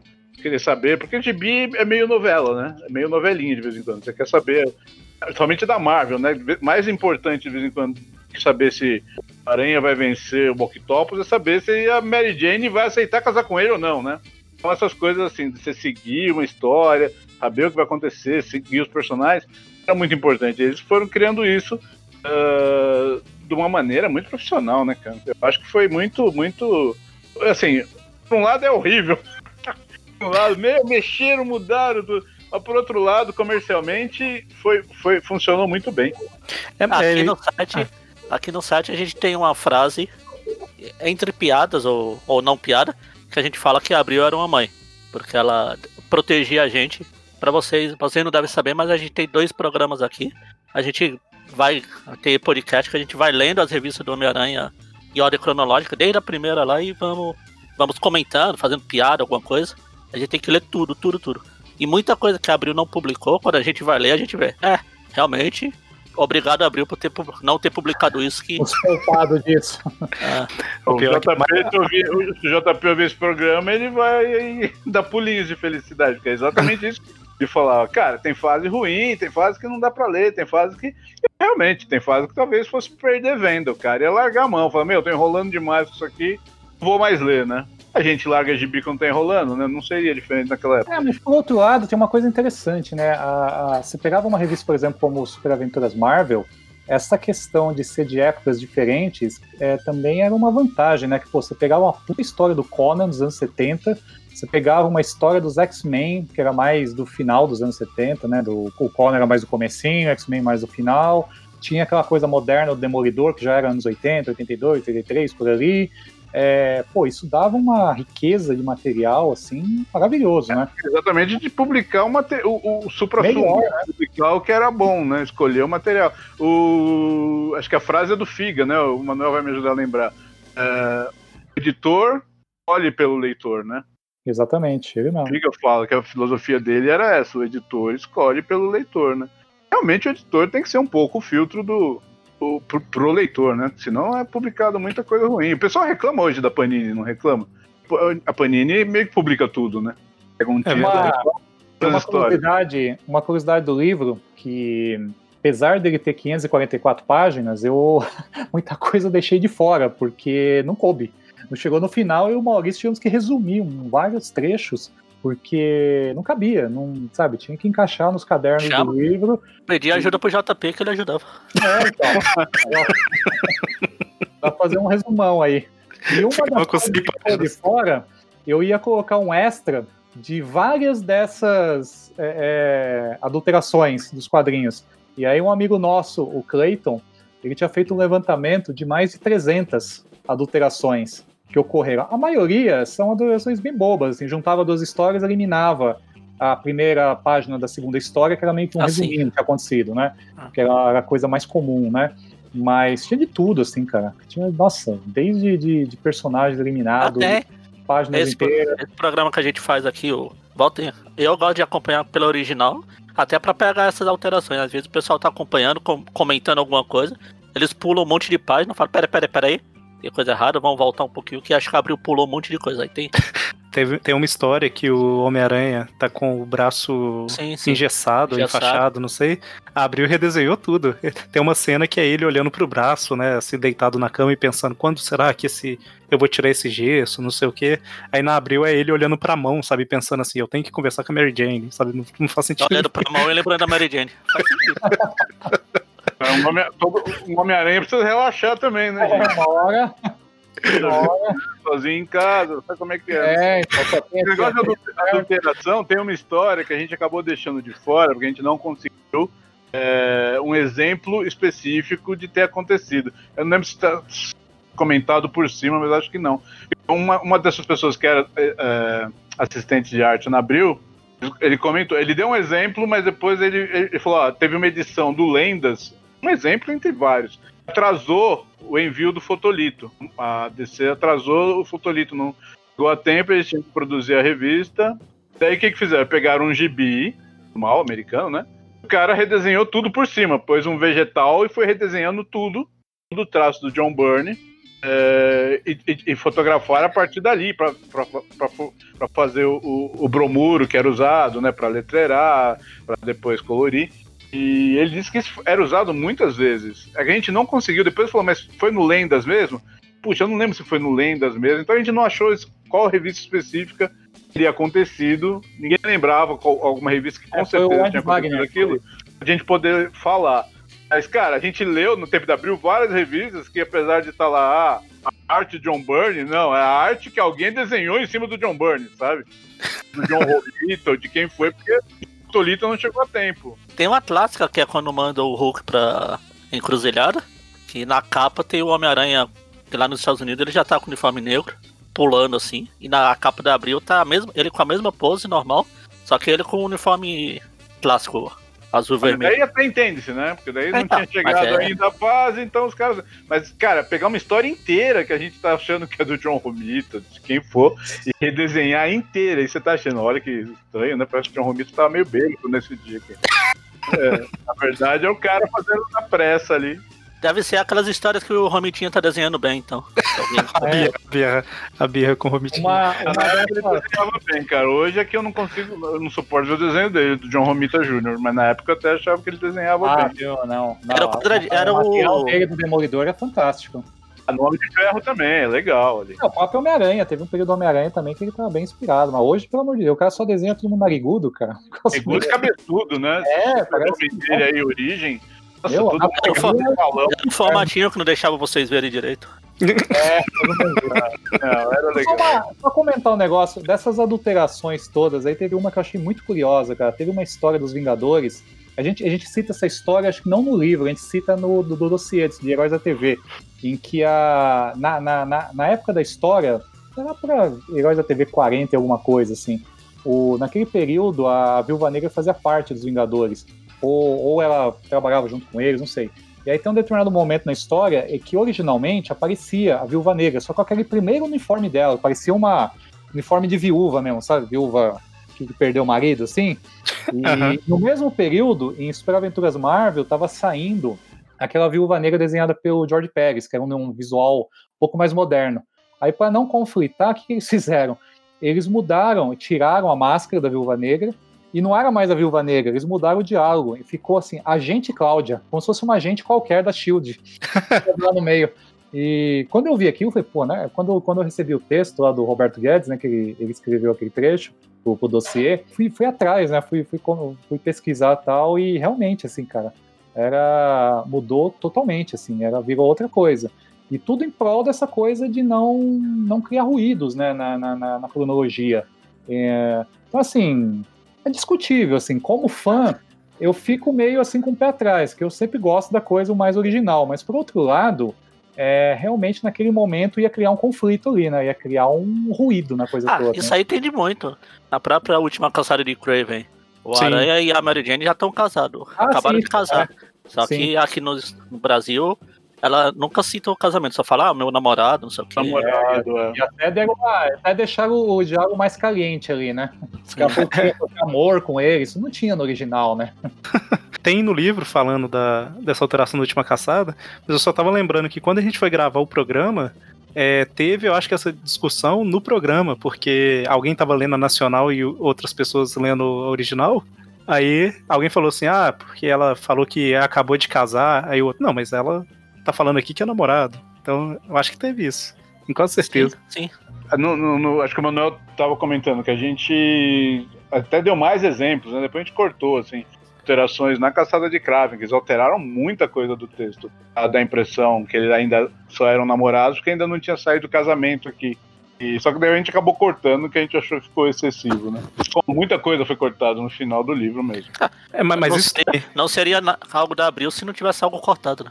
É, o próprio casamento da Abril, do, da Abril, o próprio casamento do Homem-Aranha, uh, antes, nossa, antes de eu achar que um dia trabalharia com quadrinhos, com alguma coisa relacionada, tinha uma palestra do Figa no, no acho que no Sesc Pompeia, evento de quadrinhos que teve, perguntaram, alguém perguntou por que que pular tanta história do Homem-Aranha, para fazer o casamento sair no 100.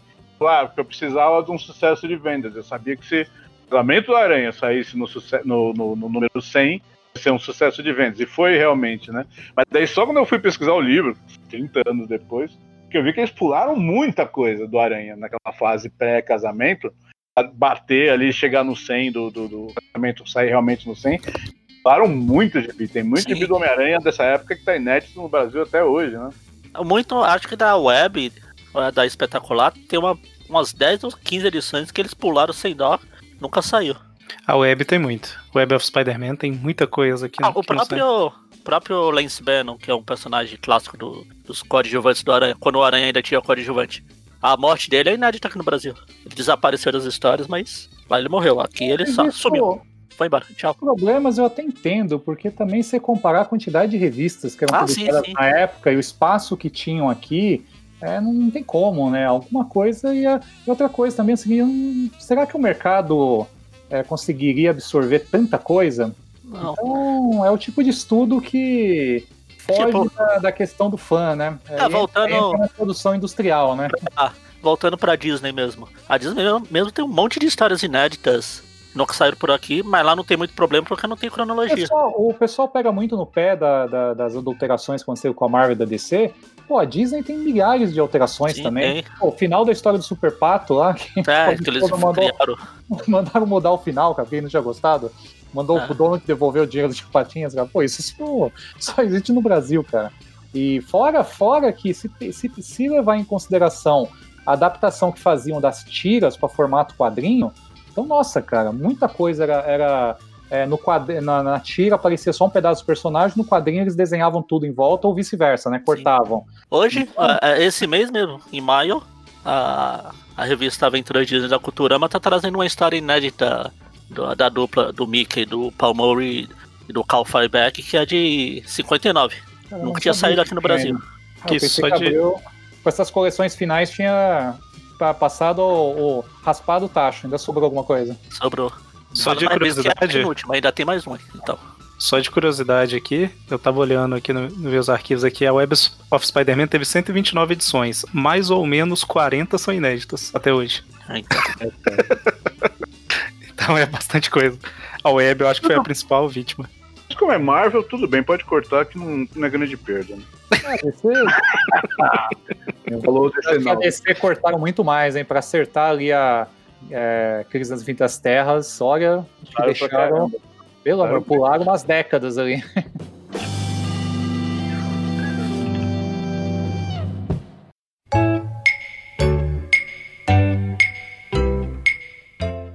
Mas aí no final das contas aconteceu o que vocês comentaram, que foi que chegou em um certo momento que já estava tudo mais ou menos caminhando numa forma.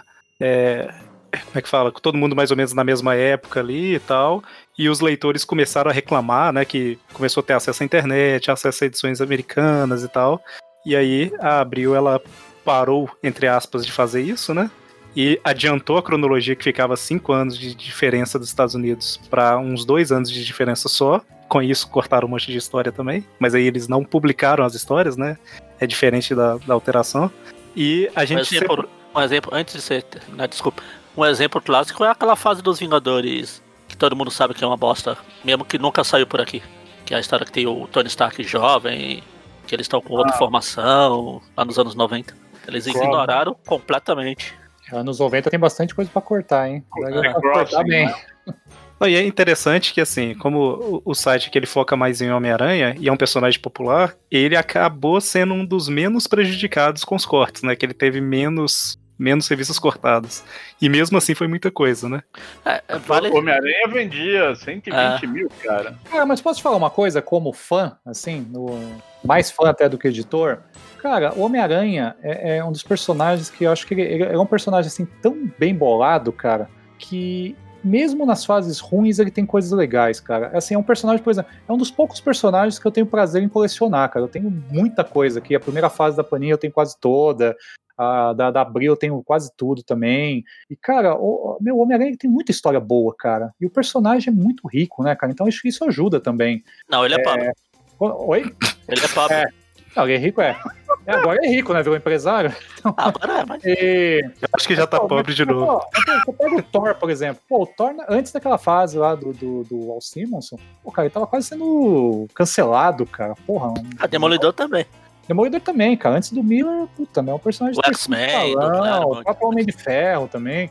Mas o Homem-Aranha não, cara. O Homem-Aranha, desde que ele surgiu, ele tem uma. Isso meio que se reflete em todas as editoras que ele passou aqui no Brasil, né? Ele sempre foi um personagem, assim, digamos, do primeiro escalão, né? E eu acho que isso vai- é, é um, é um mérito do próprio personagem mesmo, assim, que mesmo quando ele cai numa equipe ruim, eu não sei, tem alguma coisa que atrai. O Batman é assim também, né? Ele tem alguma coisa. Ah, o Batman eu me Diferente. surpreendi no livro, por mais que eu não goste do personagem, assim. Eu acho os vilões dele legal, mas o personagem mesmo eu acho. Ah, os melhores vilões são do Batman, né? É, Cara? então. Mas Batman, uma coisa que eu me surpreendi é que por muito tempo ele não teve revista mensal aqui. Não vendia. Não, Dava não certo, vendia. né? Incrivelmente não dava certo a revista do Batman. Dele era só edição especial, graphic novel. E-mail, blá, blá, blá. Pegar. É, daí, é, engraçado que as minisséries de edições especiais vendiam muito bem. A revista regular, não. Mesmo com material bom, né?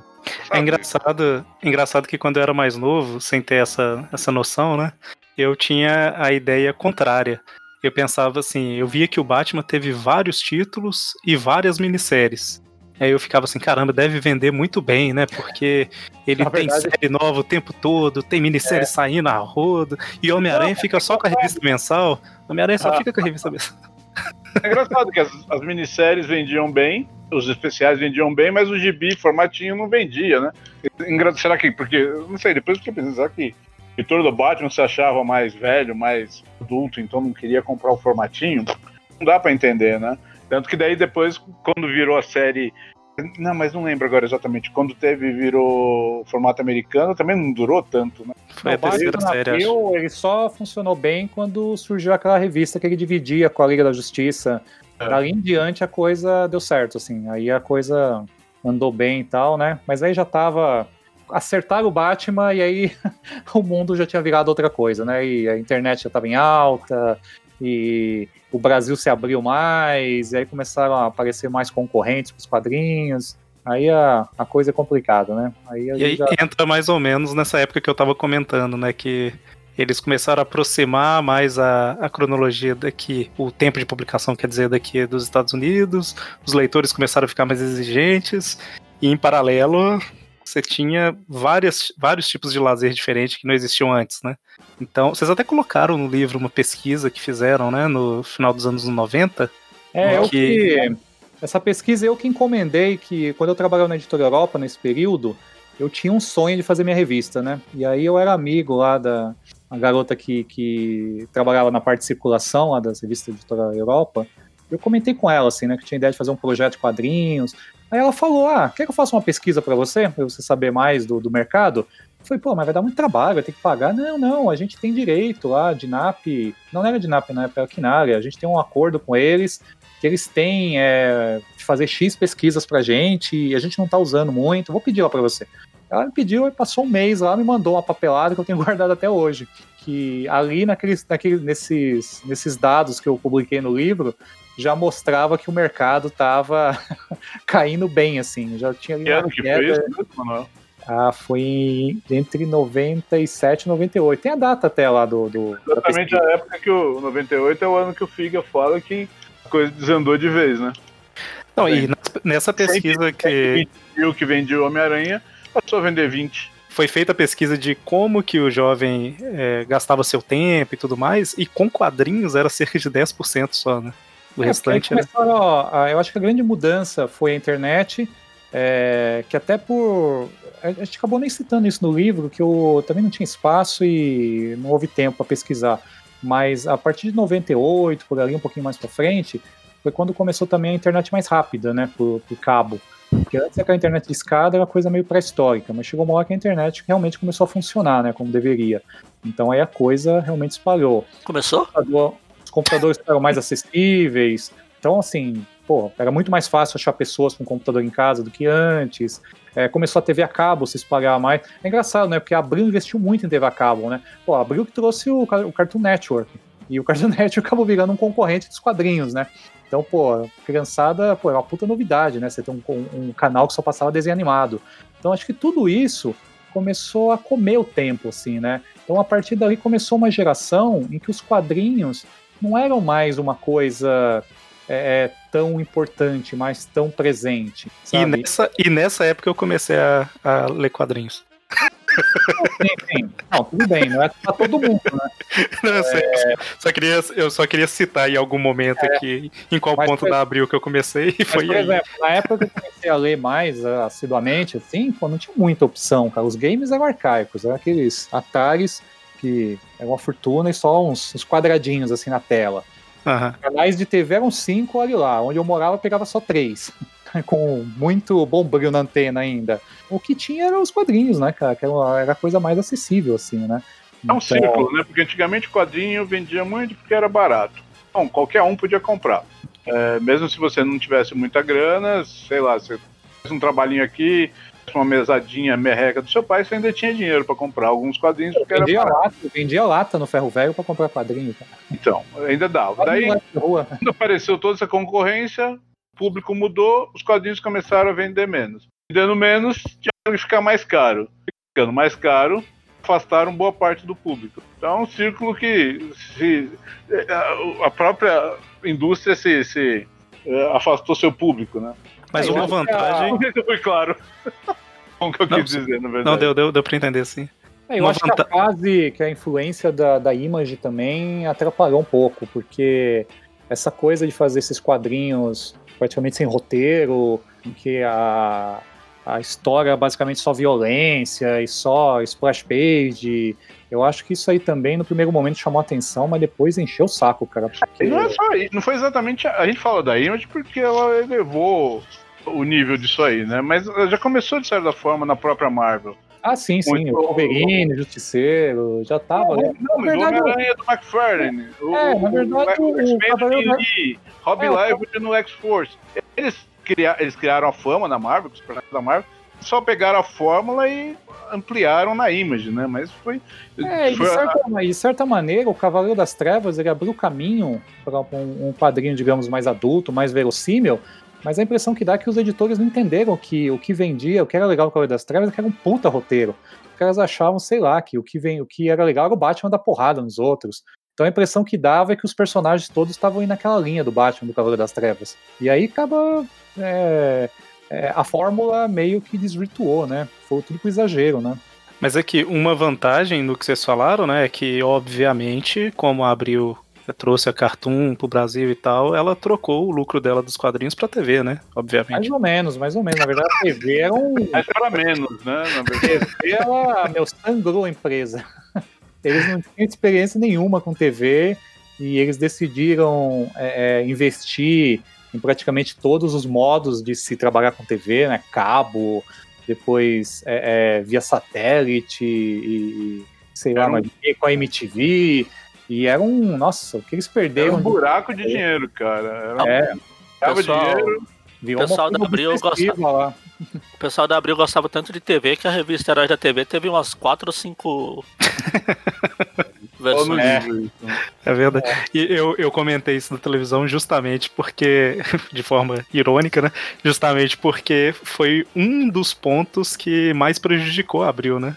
Vocês ah, comentam sim, como um todo, como um todo. Abril quase foi pro buraco por causa da TV, cara. Pô, quase. Depois, depois, ela se recuperou, né? Mas é, ainda teve uns momentos muito bons ali antes de, da decadência mesmo, né? É, só que a TV, nossa, só o tempo gasto ali. Se eles tivessem gasto com internet, teria sido bem melhor, né? Mas. É verdade.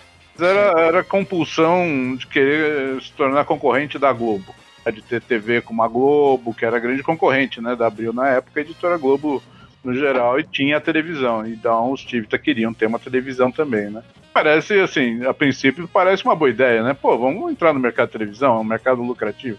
É, só que existe um investimento que abriu, não sabia que seria necessário, né? E que quase foram para o espaço muito antes. Em abril de 1999, eu ganhei minha primeira revista da Abril. Eu comecei tarde. Na verdade, eu não comecei tarde. Eu tinha. Abril uma revista? Você acredita? Eu, eu ganhei quando eu fui. Não. Meu pai me deu essa revista. Ah, tá. Eu tinha nove anos, eu acho. É. Primeiro de bi, você fala. Sim, sim. É, da, da de super-herói, né? Turma da Mônica, essas coisas eu já tinha lido. Mas eu comecei em Homem-Aranha 190, da Abril. Um ano e três meses depois, ou um ano e quatro meses depois, mudou pra Premium. Super-Heróis Premium, que foi. Então você que não usar. É, mas eu peguei uma época boa. Eu peguei a época que. de crise de identidade, temporada de caça. Eu, eu gostava bastante. Foi logo depois da fase do da saga do clone, logo antes do Howard Mack assumir, entendeu? foi nessa fase. E eu só tô comentando isso porque um ano e pouco depois disso, eu cheguei na banca em um certo dia e não tinha formatinho mais Homem-Aranha nem Teia do Aranha, tinha Super-Heróis Premium na, na, banca. Você não sabia? Você chegou lá com seus 2,10 e a revista estava 10 reais. A, revista. A, a, você, não, você não sabia antes, você foi não, um então. que percebeu antes que anunciaram, fizeram um anúncio. Não é que eu não percebi. Assim, a, quando eu comecei, cada uma era 2,50. No início de 2000, elas foram para 3,50, que já aumentou de 5 para 7 reais meu gasto mensal, que eu comprava Homem-Aranha inteira, né? Aí, quando foi em agosto, eu acho, que começou a prêmio. Tem que olhar a data aqui, mas eu acho que foi. Eu tinha visto os anúncios. Ah, agora vai, ser, vai ter um novo formato de luxo, não sei o quê, mas eu não lembro se tinha um preço. E eu era muito criança para ter essa noção, sabe? Uhum. Pra mim, assim, ah, vai mudar e vai de 3,50 pra 5 reais, sei lá. 3,90, né? É, e aí mudou de. Triplicou o preço, né? Tava 3,50 a revista, ela foi pra 9,90, eu acho. E aí eu comprei por uns. Acho que eu comprei umas 10 edições. Quando eu falei eu comprei, é, eu pedi meu pai e ele comprou pra mim, né? Só Aranha. Só do Aranha, só do Aranha. Até que chegou uma edição em que tinha muito mais outros personagens do que o Homem-Aranha. Era uma revista, a revista tinha 160 páginas, 60 era do Homem-Aranha e 100 era de outros personagens. E como eu falei, eu acompanhava só o Homem-Aranha, né? Então para mim era um incômodo entre aspas ter uma história ali do Thor, dos Vingadores. Para quem era fã de longa data e já vinha acompanhando, a pessoa já estava preparada, vamos dizer assim, né? Mas para mim foi uma surpresa. E quando a Premium estreou, eu já eu, eu tava com 10 anos de idade, né? Então era uma criança. Mas por que, que eu falei isso? Eu fui um dos que parou de comprar na época da Premium por causa de preço, né? Se eu fosse mais velho na época, talvez não, mas eu comecei tarde nas revistas da Abril, numa época em que o foco não era tanto mais o novo leitor, né? Já era o leitor de, de longa data, vamos dizer assim. Mas vou te falar uma coisa, ó. Eu, na época, eu já era muito mais velho que você, já era em 2000, dependendo do mês, eu já era até casado e tinha condições de comprar todos esses quadrinhos, né? Mas, cara, eu, eu, eu achei caro pra caramba na época. Eu lembro que, assim, era uma paulada, assim, porque tinha todo aquele costume, né? De vez em quando eu ainda comprava uns formatinhos e tal, mas eu já não acompanhava, assim, com, com tanta ênfase, né? Mas uma coisa que me incomodou um pouco nas Premium é que, primeiro, pelo menos nas bancas que eu comprava, elas estavam todas com shrink, que eles faziam isso para proteger a revista, né? E eu não conseguia ver o que tinha. E eu chego, comprei uma ou outra lá e eu achei o conteúdo, não gostei muito. Eu falei, caramba, eu não consigo nem abrir o negócio para ver como é, tem que pagar essa grana. E, e tinha uma, algumas fases que eu também não gostava, assim, apesar que tinha coisas muito boas ali no meio também, né? Mas eu acho que realmente foi um choque, assim. Eu acho que o grande problema foi eles terem mudado radicalmente, assim, sem ter mantido o formatinho, né? Eu acho que o ideal é eles terem, ter, terem feito uma linha à parte, né? Quem quisesse comprar prêmio, beleza, senão continuaria. É, sei lá, de repente o cara que é fã do Homem-Aranha teria uma revista do Homem-Aranha formatinho também, né? Mas, era, mas eles já tinham a, a ciência de que não estava funcionando. Né? Tinha os números é. de que o formatinho não estava funcionando, estava vendendo menos de 20 de repente. Mas que eu falo, foi é. rapidíssimo. Em 94, fala no livro, abriu, eles ganharam um prêmio, ganharam licitações da, da, da licenciante da Marvel, que 94 ou 95 venderam mais de 4 milhões de dólares de quadrinhos. Na época o pessoal falava, realmente, até na Wizard saía matéria, na Wizard americana, que o segundo maior mercado de quadrinhos americanos no mundo era o Brasil. Depois dos Estados Unidos, onde mais vendia quadrinho americano era no Brasil. Era abril, né? É, então, em 95, os caras venderam que nem doido. 98, o cara chamou lá, 98, 99, o, o, o diretor da, da, da, da, área chamou o FIG e falou: Bom, seu, seu, sua redação, seu produto, o produto que você faz não é mais de massa, é de nicho. Quer dizer, em quatro anos, a venda despencou, cara. Os caras já sabiam que não tava, não tava mais vendendo, né? Eles não iam conseguir manter a venda, fazer duas revistas paralelas. Eu acho que ia ser complicado. Eu acho que é, foi, foi, um, foi um desespero ali porque era o que tinha. O raciocínio não estava errado. Vamos fazer revistas de luxo para manter o público mais adulto e fiel. Tanto que deu certo por um ano, né? Falando que o primeiro ano, muito bem. A partir do segundo ano é que caiu. Por quê? Porque de repente as histórias não, não seguravam, as histórias eram ruins. O pessoal chegava e tinha pouco material do Homem-Aranha, como aconteceu com o Eric e, e, o cara não queria pagar 10 reais. E, e, a gente fala 10 reais, mas a gente, acho que eu fiz a conta, a gente fez a conta no livro, responderia hoje a 40 reais, né? Então, é, quando você tem que gastar 200 reais com 5 revistas. É, cara, parece é grana, não é para todo mundo realmente. É, e aquele período tinha bastante concorrência na banca, né? A DC tava meio várias, várias empresas estavam publicando a DC, se não me engano, né? A Mitos também estava publicando o material da própria Marvel, tava. Sim, tinha mais variedade, realmente.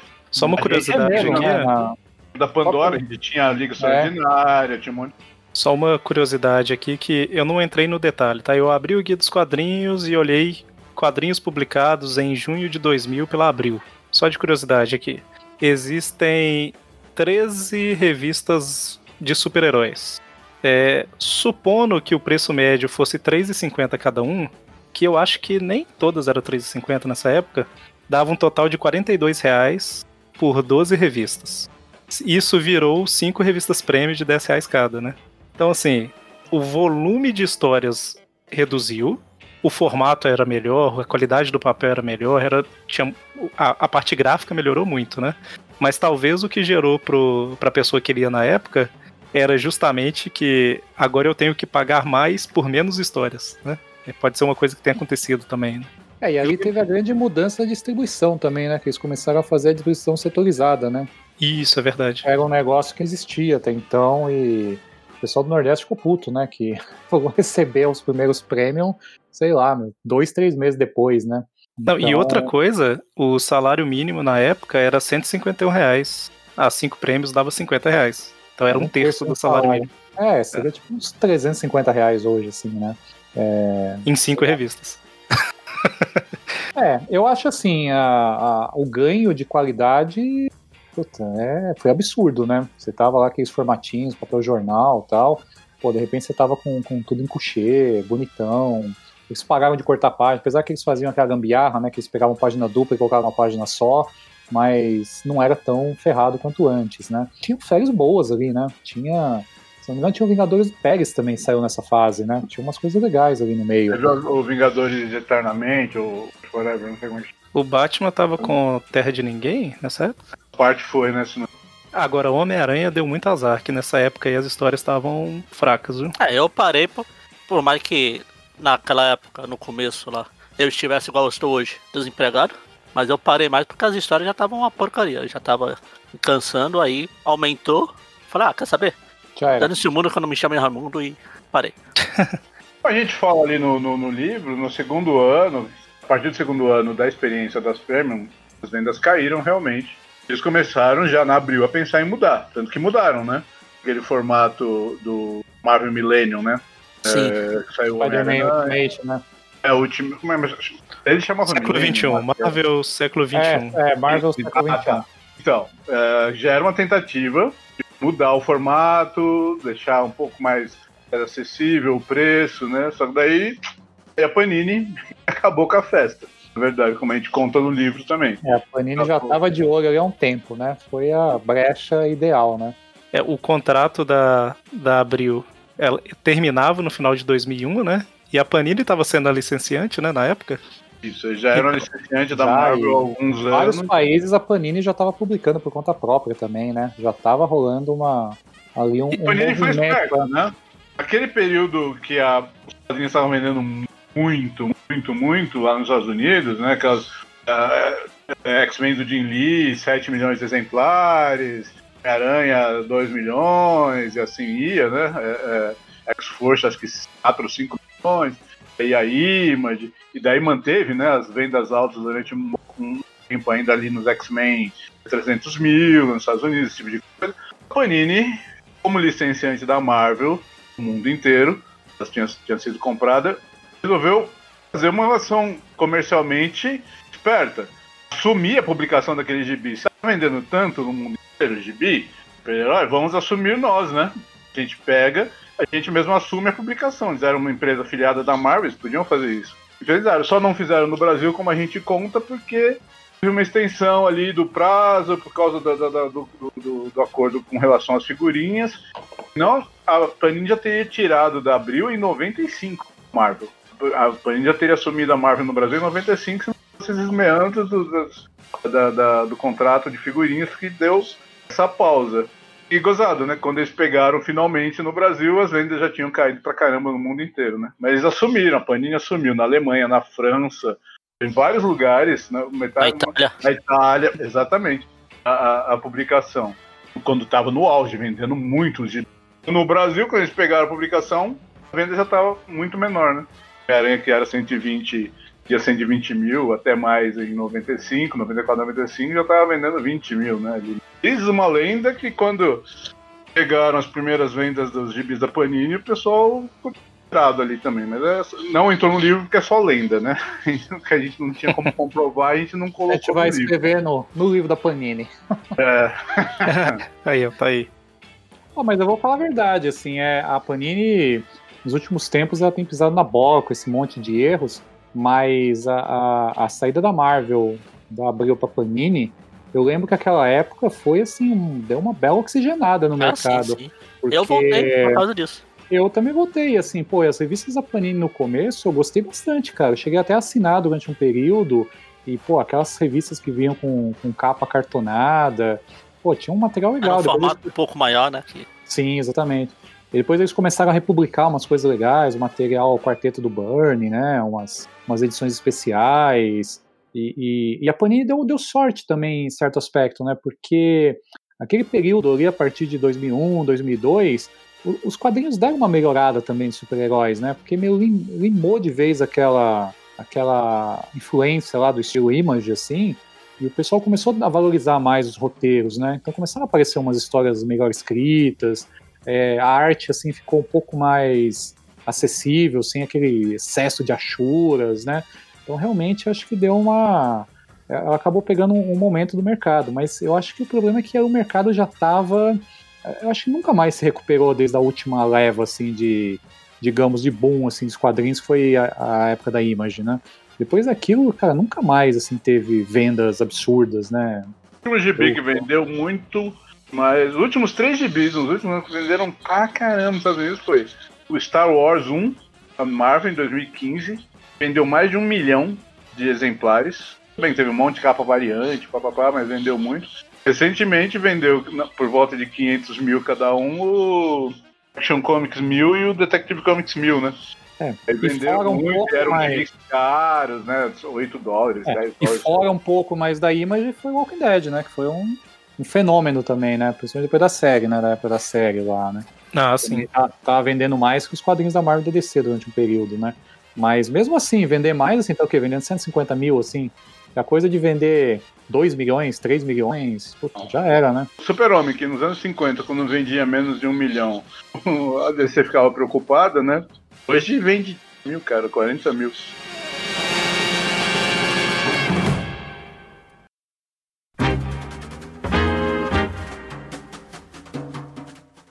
Só pra gente caminhar um pouco mais pro final aqui, até porque a gente acabou rendendo bastante o, o assunto, né? O que, que foi a Abril após perder o, os super-heróis, né? A Abril ela continuou com a Disney. A Disney nessa época aí, do final dos anos 90, 99, 2000, a fase da Disney tava meio sofrível. Tava com revistas de, sei lá, 30 páginas, a um real. É só pra não se desfazer da linha mesmo. É, né, nesse período aí a, a, a Disney meio que na verdade, a Disney ela tava com um problema sério desde o começo dos anos 90, né? Sim, sim. A partir do momento que o Maurício Souza saiu da Abril, ele teve um desenvolvimento assim monstruoso na Globo, né? A Globo deu muito mais atenção para ele, lançou mais revistas, tal. E eu acho que realmente aquele mercado infantil ali que a Disney meio que, que disputava com o Maurício Souza, o Maurício Souza começou a ganhar de lavada, né? E, e ali realmente é, a Disney nunca mais foi a mesma.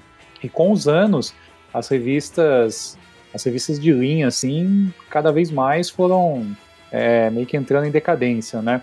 É, um, tanto que eles tentaram diversas fórmulas, né?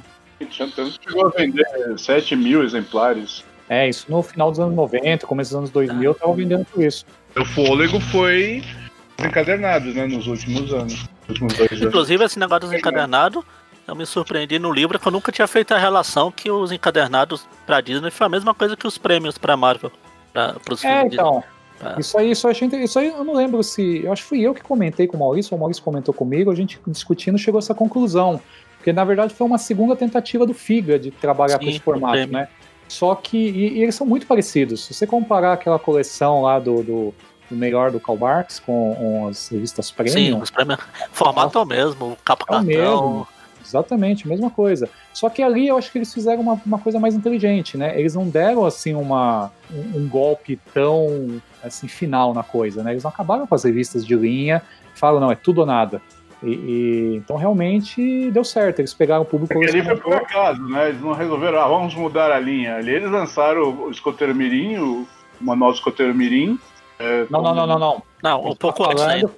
A gente tá falando lá em 2002, ah, lá, 2003. Não, lá na coleção do Karl Barks, o, melhor ah, do Karl Barks.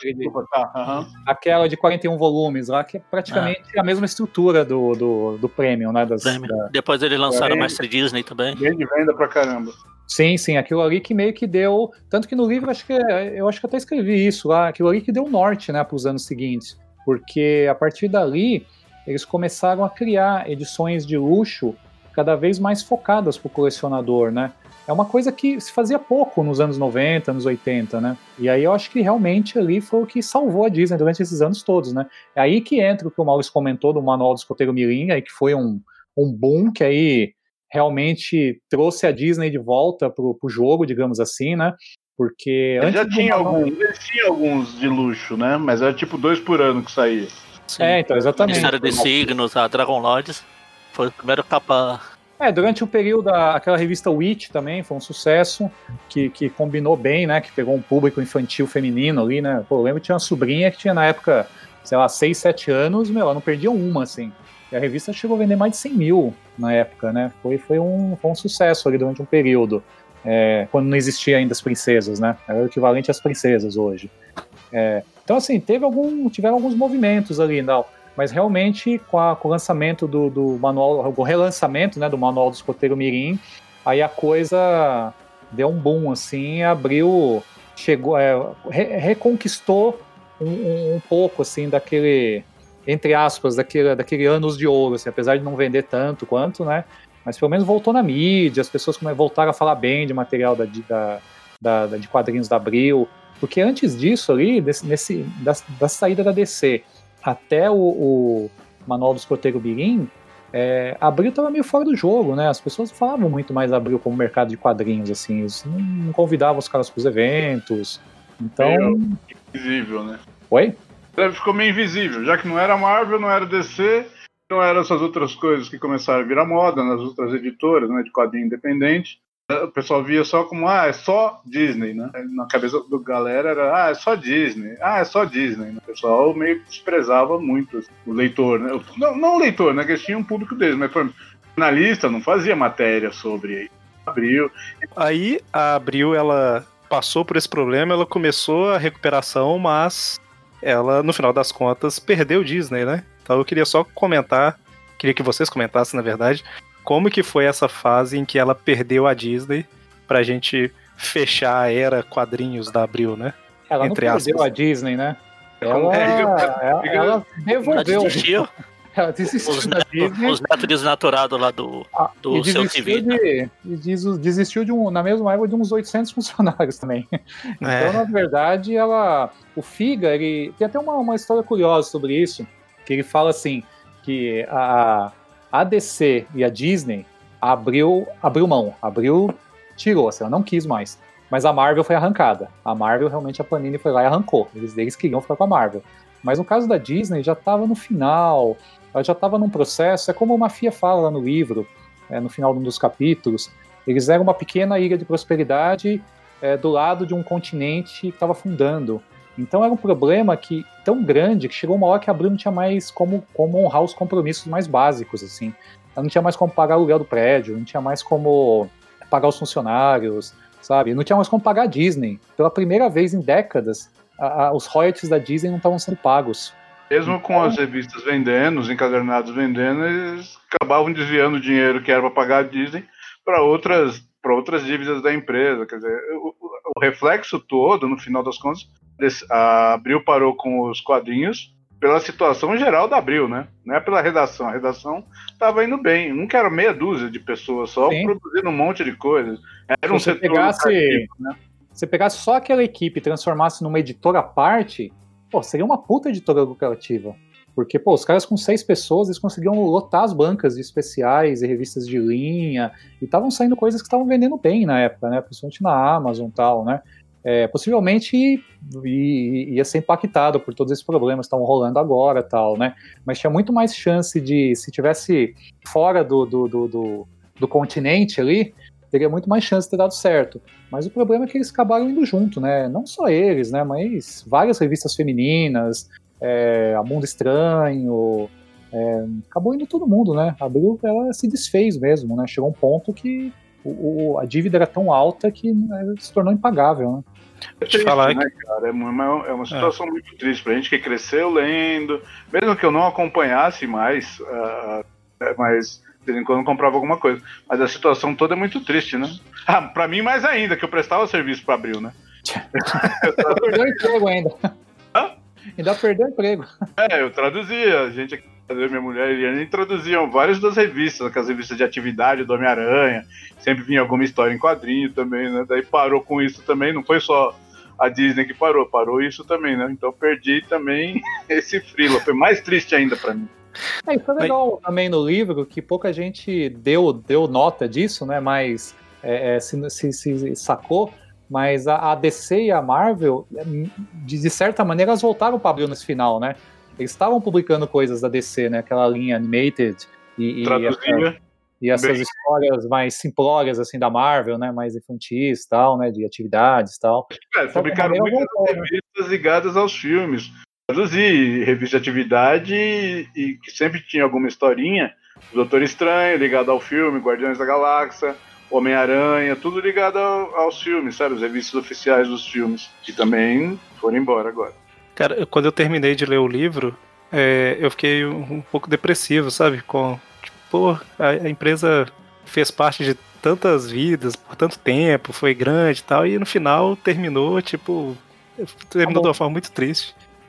É, foi, foi traumático, principalmente para quem participou desse finalzinho, né? É, com certeza. Quem ouviu o Figa e o Mafia contando o final também, como a gente ouviu nas entrevistas, chorar. Bom, é, mas o pesado. fato é Mas o fato é que a editora Abril ela fez parte da, da grande maioria dos colecionadores aí, né? Ela levou até várias pessoas, eu acredito que a maioria, né? Os super-heróis e apresentou, fez parte de, da infância, adolescência. Então, assim, a gente deve muito ao que a editora Abril fez, mesmo com todas essas polêmicas que a gente citou aqui e tudo mais. Sempre vai ficar essa lembrança nostálgica da editora, né? e dos quadrinhos da editora e tal.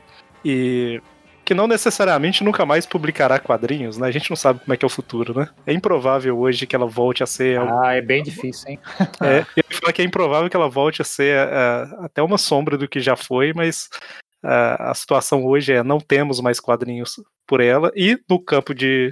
na área de super-heróis, é, pelo menos a linha principal, a gente já não tinha há bastante tempo, né? Mas eu acho que fica aí a, acho que talvez até uma, um, um, agradecimento à Abril, né, pelo, pelo que ela foi, pelo que ela representou aí é, pra, então, pra fãs de quadrinhos. que se não fosse Abril, a chance que meu rumo na vida teria sido outro, né? Não tivesse quadrinhos que eu comecei a aprender a ler com Abril, né, cara? Aprendi a gostar de gibi com Abril, então, tudo bem, talvez tivesse outra editora publicando na época, é, na, na, minha infância, até os gibis super-herói, que foram os que mais me cativaram, é, feitos ela abriu daquela forma tão bacana, talvez não tivesse, né? Outra editora talvez continuasse de jeito, tudo bagunçado. Foi a Abril que realmente, principalmente nos super-heróis, criou em mim a vontade de trabalhar com aquilo, sabe? De realmente amar aquilo e vontade até um dia de trabalhar. Acho que com o Manuel é a mesma coisa. Ah, a mesma coisa. Nossa, o, o, o graças às revistas da Abril, não só quadrinho, né? Que eu, eu, minha cultura é de revista, eu cresci lendo revista mesmo, assim, não só de quadrinhos, né? E, pô, cara, se não houvesse o, o não tivesse o material da Abril, cara, nossa, com certeza seria outra pessoa. E a Abril, ela conseguiu fazer uma coisa que, que eu fiz questão de deixar isso claro lá no livro, que a partir daqueles fascículos que eles lançaram no, nos anos 60, ela ajudou muito a cultura brasileira porque ela, ela meio que democratizou realmente a cultura, né? Porque antes, para você ter acesso à cultura, você tinha que ser milionário, não, não é qualquer um que tinha chance de comprar uma enciclopédia Barça da vida, né? E eles começaram a vender essas coisas todas em banca e tal, e chegaram num nível de excelência, assim, de, de publicações que não deixavam nada a dever de publicações americanas e coisas do gênero, né?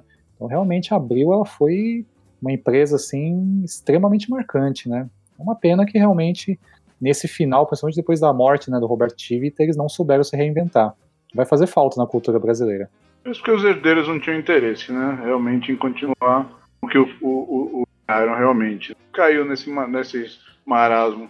Quem sabe, sei lá. Nunca, eu acho que nunca vai ter uma outra editora no porte da Abril. Brasil. Não como ela já foi. E não importa o que a gente diga, começou com pato e terminou com pato. É. Fechou, fechou com o pato. Ladeira abaixo, né? Com a capa que estão todos descendo ali, né? É, exatamente. Ladeira abaixo. Não vou fazer piada com pataquada, não vou fazer piada com pataquada. Você vai pular essa piada. vou pular.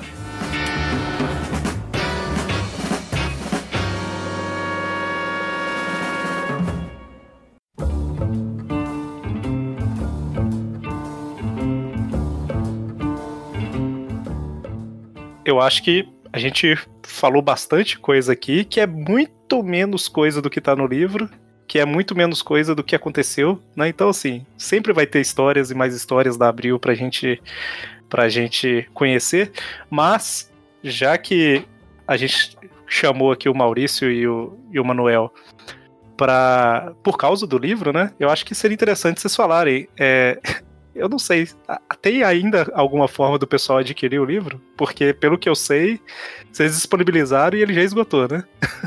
Não, vai ter sim. Eu, na verdade, nesse momento, eu tenho uma pequena reserva técnica dele aqui, que eu deixei, sei lá, por volta de uns 40, 40 e poucos exemplares. Foi para atender possíveis problemas, né? Às vezes, sei lá, o livro chegou com algum, algum problema de gráfica ou foi extraviada. Esses efeitos, né? Para mandar para colaborador, mandar para imprensa, mas vendeu praticamente tudo mesmo, esgotou, esgotou, né, o que a gente botou à venda, e eu tô resolvendo agora fazer a segunda tiragem. A gente vai fazer uma pequena revisão, que algumas pessoas pegaram alguns errinhos, digitação, pequenas falhas, mas coisas bem, bem bobas, assim, sabe? Nada, felizmente até agora não apareceu nada complicado, nada que, que desmerecesse a obra, né?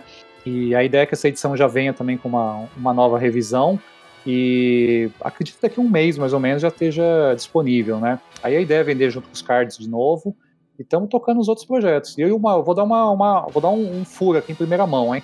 Eu e o Maurício estamos estudando aqui fazer um livro que seja uma espécie de continuação desse livro, uma, um adendo, um adendo aí, porque sobrou muito material. Então a gente está estudando, é um jeito de de repente falar de outras coisas que não couberam nesse, assim, né? Vamos fazer aí uma, uns estudos, ver se tem viabilidade. Por favor. Se a gente tem, a gente tem paciência. Não, se, é. se for fazer, fazer. no Capitão América, no a área da TV, se for fazer um dossiê da revista do Donald, me chama. É, o problema é, então eu até pensei, o problema é botar as 1845 edições do Donald, né? Só vai precisar de uma, uma, um dossiê de 200 páginas, né, para caber todas as capinhas, né? Outro livro, né, nossa. É, isso que é o, é o grande problema. E já que tá falando do livro, eu vou fazer um jabá agora. Acho que quando esse programa sair já tá no ar. Eu gravei um vídeo pro canal lá falando do livro também. Só que focando mais nas páginas da Disney. Provavelmente. Você achou um monte de erro. Não, não. Não, não teve. ah, tem umas coisas lá que nem eu sabia, tipo o Super Almanac Marvel, ah, Super Almanac Disney. Eu não sabia da existência dele, que só foi pro supermercado. Inclusive é uma coisa que a Culturama tá tentando agora. Ah, sim, a história do, do, é. do de Andrade, né? É, que foi pro Pão de Açúcar, etc. Então o, o link do vídeo do é, post. É, o link no post aí. Ah, legal, bacana. E eu queria agradecer o, o Manuel e o Maurício, que eu, eu nunca vi uma pessoa, duas pessoas, no caso, aceitarem o convite com tanta facilidade pro podcast. Eu falei, vocês topam participar? Aí eles topam, topamos. E é isso, estamos aqui. É, o nome disso é quarentena. É, exatamente. Isso aí, o nome disso é que eu paguei, acabei de enviar para todo mundo os exemplares. É. Aí sobrou um tempo. Foi, foi, na verdade, foi até um pouquinho diferente só, porque no final do ano passado, o Manuel não deve lembrar disso, mas eu comentei que ah, a gente tem um site, o Aracnofan tal, e a gente fez o programa de, das editoras. E quando o. Isso já era minha ansiedade, tá? Disfarçada. Quando o livro sair, você anima gravar com a gente tal. Na época eu acho que eu não falei com o Maurício, não sei porquê. Alguma falha de. Sei lá. Eu acho que é porque eu já tinha conversado com o Manuel recentemente, de que eu mandei uma. Saiu alguma coisa minha lá no, na sessão de cartas da Mundo dos Super-Heróis. Aí eu fiquei com o contato do Manuel mais fácil, não lembro o que, que foi. Você me ajudou num dossiê do Homem-Aranha lá no começo da revista, lembra? Foi o Magaren. Não, o Magaren que ajudou no dossiê. É, então, exatamente, eu lembro. O Magaren ajudou no dossiê e o que eu mandei, que saiu em sessão de cartas da Mundo, foi quando eu coloquei as caixas da Comic Box que eu fazia de graça para baixar. Eu acho que saiu uma nota lá. Ah, eu lembro disso. E quando eu tirei a foto com o Vitor Cafade do encadernado do Peony Parker que eu fiz. Aí ficou na. Aí tem a foto lá na sessão de cartas. Gente, então, muito obrigado. Vocês querem comentar mais alguma coisa? Não necessariamente sobre o livro, mas sobre vocês, ou alguma. fazer algum jabá, se for o caso. Fiquem à vontade. Minha parte agradeço só o convite, foi bacana conversar sobre o livro ainda. Ajuda a eliminar o trauma. Cada um ano e meio focado nesse livro, achando que enlouquecer. Uh, não, mas foi legal, cara. Obrigado, agradeço o convite. E é isso aí. Quem não, quem não teve chance de ler o livro, convido para ler e conhecer mais aí a longa história da Editora Abril. Bom, então, para a gente fechar, só lembrando que o Tweepcast é um podcast do site aracnofan.com.br. Ele é um podcast mensal, né, que sai na sexta-feira da última semana do mês. Só que nas outras semanas a gente também tem podcasts, né? Toda quarta feira a gente tem o Classic, que onde a gente comenta histórias antigas do Homem-Aranha, histórias clássicas, né? Nós começamos comentando lá de 1962 a Amazing Fantasy XV e já chegamos em 1990 com Tormento, né? Então já foi bastante coisa comentada aí. E na sexta-feira a gente tem o Tweep View, que são histórias atuais do Homem-Aranha, né? Essas histórias que estão saindo pelo Panini agora. Então temos aí sei lá, eu acho que passou de 700 podcasts no final das contas. Mas enfim, é isso. E fora os podcasts, a gente tem as nossas redes sociais, né? Arroba aracnofan, barra aracnofan em todos os sites aí que vocês lembrarem, né? Instagram, Twitter, YouTube, é, grupo de Facebook, enfim. A gente está espalhado aí para falar sobre Homem-Aranha e seu universo em tudo quanto é canto. Também temos o padrinho do Aracnofan, caso você queira apoiar com algum valor financeiro aí, né? Apadrinhar esse projeto para a gente pagar servidor e tal. Em troca disso, a gente tem algumas recompensas que a gente fornece para quem apoia. Mas mesmo que você não possa apoiar financeiramente, ajude divulgando o site, né? Divulgando o podcast, divulgando o site e tudo mais, que já ajuda bastante a gente também, né? É sempre melhor fazer um trabalho quando você vê que tá tendo um retorno, né, do pessoal e mais envolvimento da galera. E eu acho que é isso, né? Sim. Fechou. Valeu, pessoal. Até mais. Beleza, valeu. Falou. Isso aí.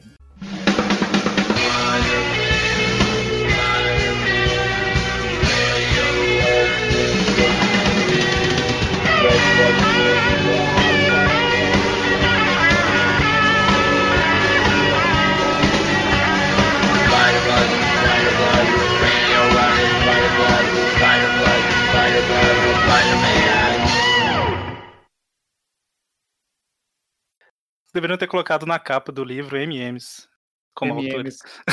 É, mais ou menos. Eu já, fui, eu já fui convidado só para fazer rima, o, o de Souza e Maurício Muniz, o Império dos Gibis. É, o livro que você sempre quis. É. Eu, esse livro vai levantar voo mais do que o 14 bis, sei lá. É tudo que você sempre quis. É, tá, mas enfim. Agora, venda no, agora venda no Miss. Luiz, como já dizia Luiz. Mais quente que a boate quis. É, exatamente. Isso aí pegou pesado, isso pegou pesado. Só não é, isso não está mais em voga do que o Covid. Usamos, usamos personagens dos outros na capa sem querer, seu juiz, né? É, eu, eu, tenho que confessar que antes de começar a gravar eu tava um pouco nervoso, né? Que eu tô assim, caramba, faz muito tempo que eu não gravo aí com com repórteres e tal, assim, mas vocês estão do mesmo jeito que a gente nas piadas, então tá tudo é, certo. Não, é, quinta, série, quinta série é eterna, cara. É, exatamente. Tem que, tem que rir, cara. Sem, sempre rir, cara. Como já diria o Bozo, verdadeiro. Sempre rir. Sempre rir. Sempre rir. Sempre rir.